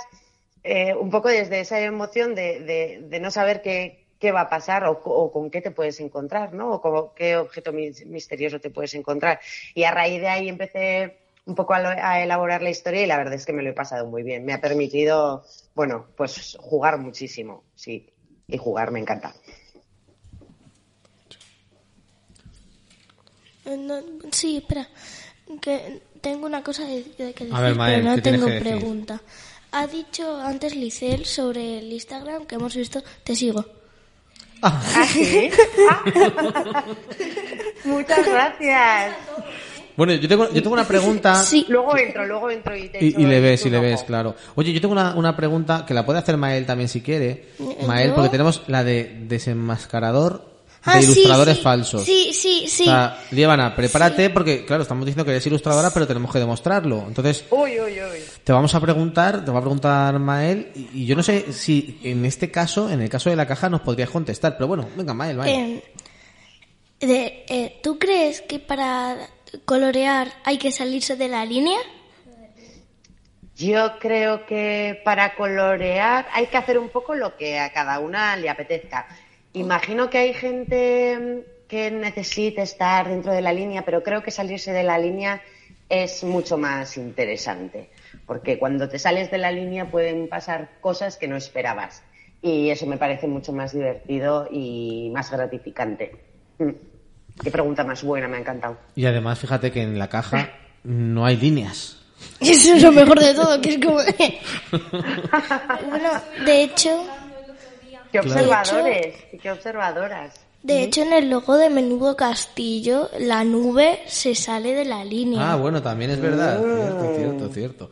Es que tenemos un ilustrador también muy bueno en esa ilustración, que es de Álvaro, Álvaro Núñez, Álvaro Núñez, que es súper bueno. Creía que ponía Muñoz. No, es Álvaro Núñez, Álvaro Núñez. Eh, ¿Ya tienes experiencia en hacer libros tú sola, escribir e ilustrar o normalmente solo ilustras? Pues empecé escribiendo e ilustrando y admito que escribir tampoco es lo que mejor, mejor, mejor se me dé.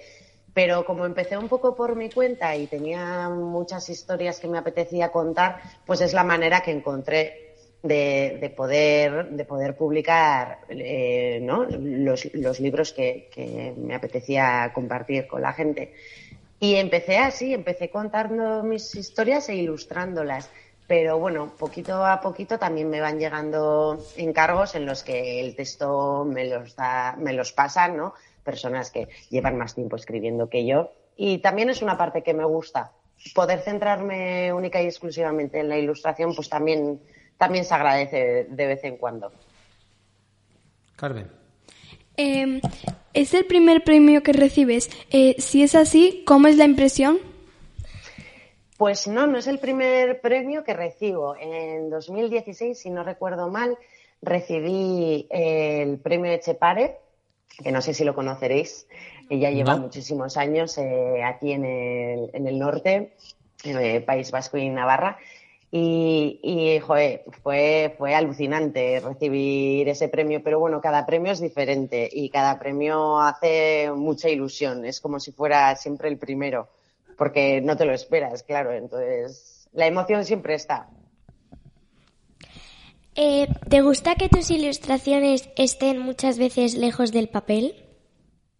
Mm, ¿Cómo lejos del papel? A ver, explícame. No sé si he entendido muy bien la pregunta. Porque- ¿Sabes por qué? Porque te hemos visto también dibujando en, en cristal. No sé si también te gusta hacer Mm. murales.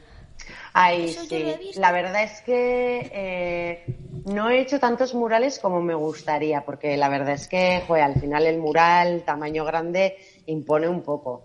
Pero siempre me ha apetecido y cuando surgió eh, la opción de hacer, bueno, esa pequeña intervención en el escaparate de, de una tienda bastante conocida, eh, lo afronté con un poco de miedo, ¿eh? no os voy a engañar. Pero jo, luego cuando empecé lo disfruté un montón. Y, y sí, sí me gusta, porque al final eso es, bueno, salir un poco de, de la zona de confort y, y lo disfruté mucho, sí. No, tengo... No tienes, pues voy a preguntarle yo porque, no, porque si, si las biografías, como hay diferentes biografías de, de eh, no nos engañan, llevas desde 2015 publicando literatura infantil y juvenil. Lievana, eh, Sí. ¿cómo es habitar este mundo de la, de la LIG?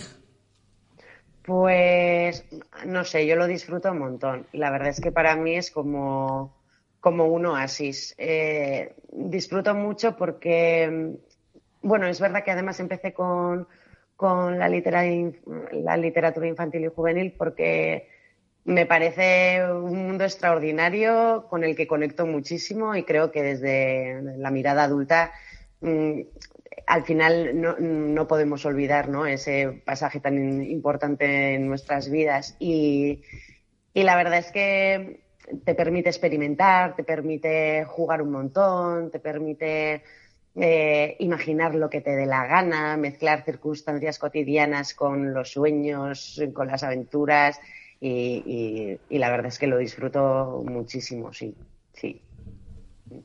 Eh, ¿Y cómo disfrutas más?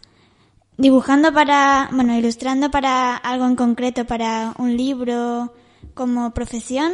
¿O cuando estás tranquilamente en tu casa y te pones a dibujar lo primero que te sale? Uf, pues no sabría decirte. Eh, me gusta mucho cuando estoy sola en mi casa y, dedico tiempo a, a proyectos quizás más personales, ¿no? Un poco que me permiten experimentar un poco más. Ahí disfruto mucho, pero también me, me da mucho gusto recibir encargos porque al final es a lo que me quiero dedicar, ¿no? Entonces también tiene esa parte de disfrute, bueno, pues que alguien valore tu trabajo y quiera y quiera que, que tu proyecto, o sea, o tu forma de ilustrar pertenezca a ese proyecto, ¿no? Entonces no, no sabría decirte, me resulta un poco difícil elegir una de las opciones.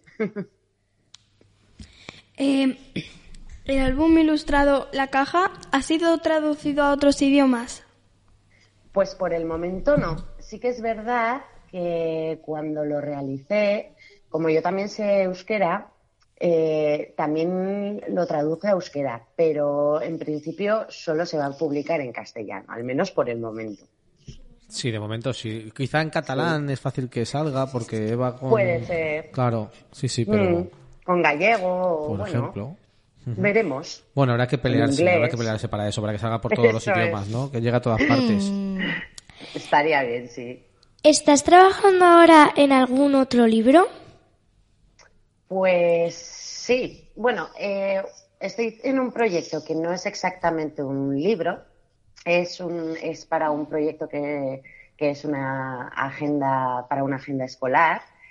Y mm, luego estoy trabajando en otro proyecto, pero eso ya es, o sea, es un proyecto como más personal eh, que tengo pendiente y no tengo ahora mismo mucho tiempo para sacarlo adelante, pero en mis raticos libres, pues poco a poco voy desarrollándolo. Y una lista inmensa de ideas y de proyectos que quiero hacer que nunca se acaba. Claro, que eso es así. De todas maneras, yo tengo una pregunta también que hacemos a todos los, los autores que se pasan por aquí después de ganar un premio, Líbana, que es que cuando te llamaron, ¿qué estabas haciendo?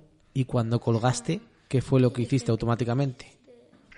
Pues, uff, cuando me llamaron, creo que estaba en la calle, eh, camino al autobús y, y cuando colgué me senté en el autobús y creo que miré por, por la... me quedé como ojiplática y un poco embobada mirando por el cristal y un poco con el corazón acelerado porque no me terminaba de creer la noticia. Y llegué a casa, me quité la bolsa y mi pareja me preguntó, pero, pero ¿qué te pasa? Y yo, es que, a ver, ha pasado esto.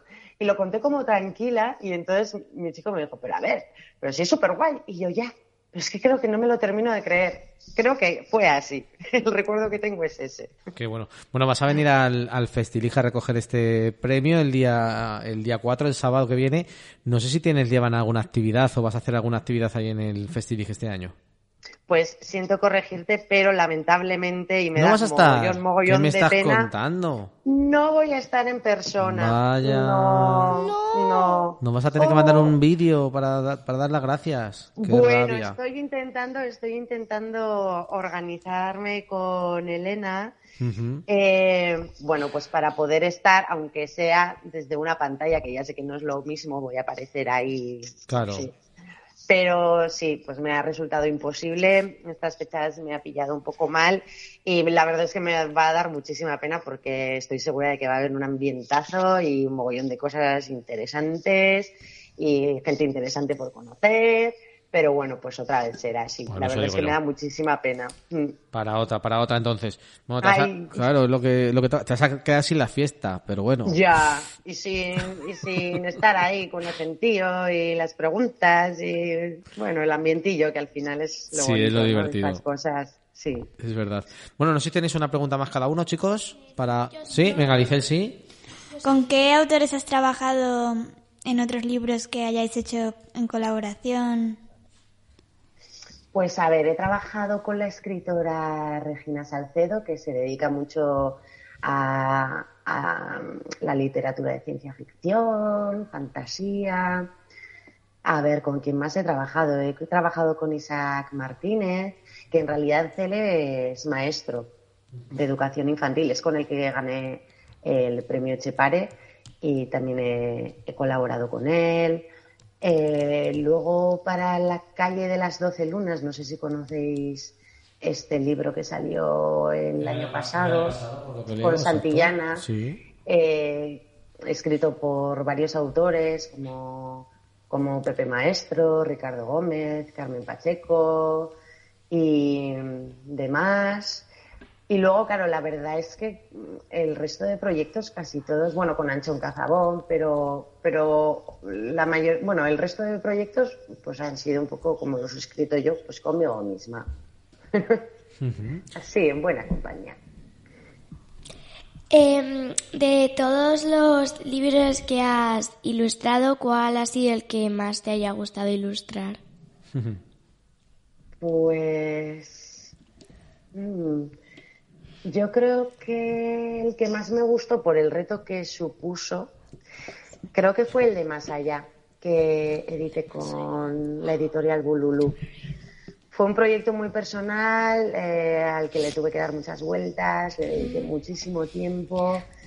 Igual por eso, pues por, por el esfuerzo que me, que me supuso, quizás es al que le tenga pues más aprecio. Al final pasé mucho tiempo con él. Entonces, yo creo que sería ese, sí. No, además, un libro, un libro bonito, bonito, Lievana. Gracias. Sí, es verdad. En Qué fin, que, que nos vamos a despedir por esta vez. Que espero que sea la primera de muchas más que te pases por aquí por, por nuestro programa. Sí. Y, Ojalá. ¿Verdad, chicos? O Sí, la invitamos sí, a venir sí. más veces, ¿no? A Líbana. Sí, también hacemos convenir. vale, vale. Lo obligamos a Yo encantada. Pues nada, que seguro que, que hablamos muchísimas veces más, Líbana. Enhorabuena de nuevo por este, por este premio tan estupendo, este primer premio de álbum ilustrado del Festilí de Tres Cantos. Y nada, que, que seguro que coincidimos muchas veces más. Ojalá, ojalá. Muchísimas gracias. Me lo he pasado súper bien, me he sentido súper cómoda y ha sido un gusto hablar con vosotras y vosotros. Un besazo. Muchas gracias. Un adiós. abrazo. Hasta luego. Hasta pronto. Adiós.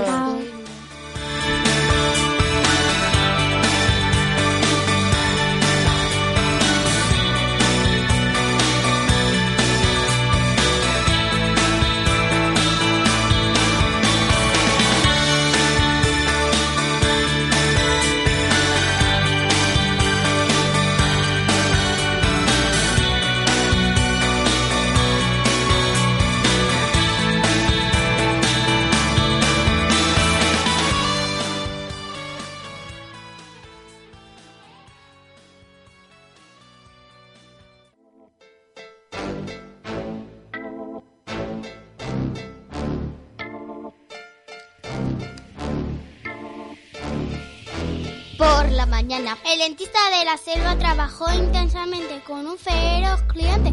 Era el rey de la jungla, era un león imponente, con colmillos careados y que le faltaba un diente. Por la tarde, y dijo el doctor a su enfermera, pon el cartel en la choza, no recibo más pacientes. Ha venido un cocodrilo, que tiene más 100 dientes. Autora Gloria Fuertes.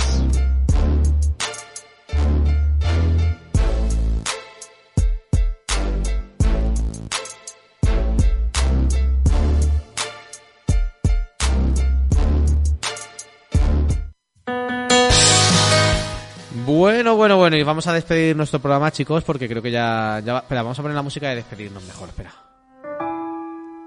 Ya nos vamos a ir despidiendo, que al final, a lo tonto, hoy nos hemos marcado un programa. No pensaba yo que a las siete y media terminásemos el programa de hoy. O sea, No. yo pensaba que iba a ser más tarde, sí, sí, porque es que, ¿sabéis qué pasó? Voy a contarle esto, no hay que contarlo a los oyentes, pero se lo voy a contar. Ok. Resulta que Lievana tenía que haber estado con nosotros la semana pasada, no pudo, por eso ha estado hoy. Claudia, no sabía yo que se iba a venir. Dijimos, vente Claudia, y pensábamos que no iba a venir, y nos dijo, sí, Fue mi idea. fue idea de Carmen. Luego resulta que los Carmen, premios- por favor. Luego resulta que los premios EDB también se dieron ayer, entonces tenían que estar hoy. Eh, bueno, ha sido cosas que han ido viniendo. Julio y, y Patria a lo mejor no podían estar porque resulta que Julio le han, ha estado malo en el hospital y aquí han estado. O sea que al final se nos ha acumulado todo, que ha estado genial, Madre hemos podido meter todo. Y bueno, pero ha estado guay el programa, ¿no? Hemos tenido de todo. Sí. Define, pro- eh, define el programa en una palabra. Chucherías ácidas. Una. Eso Ah, unas chucherías, chucherías. Divertidas. No, creo que ha sido la chucha. ha sido mágico. No, en una frase. Me vale en una frase. ¿Me vale una frase? Sí. Entre lo ácido No. y lo dulce.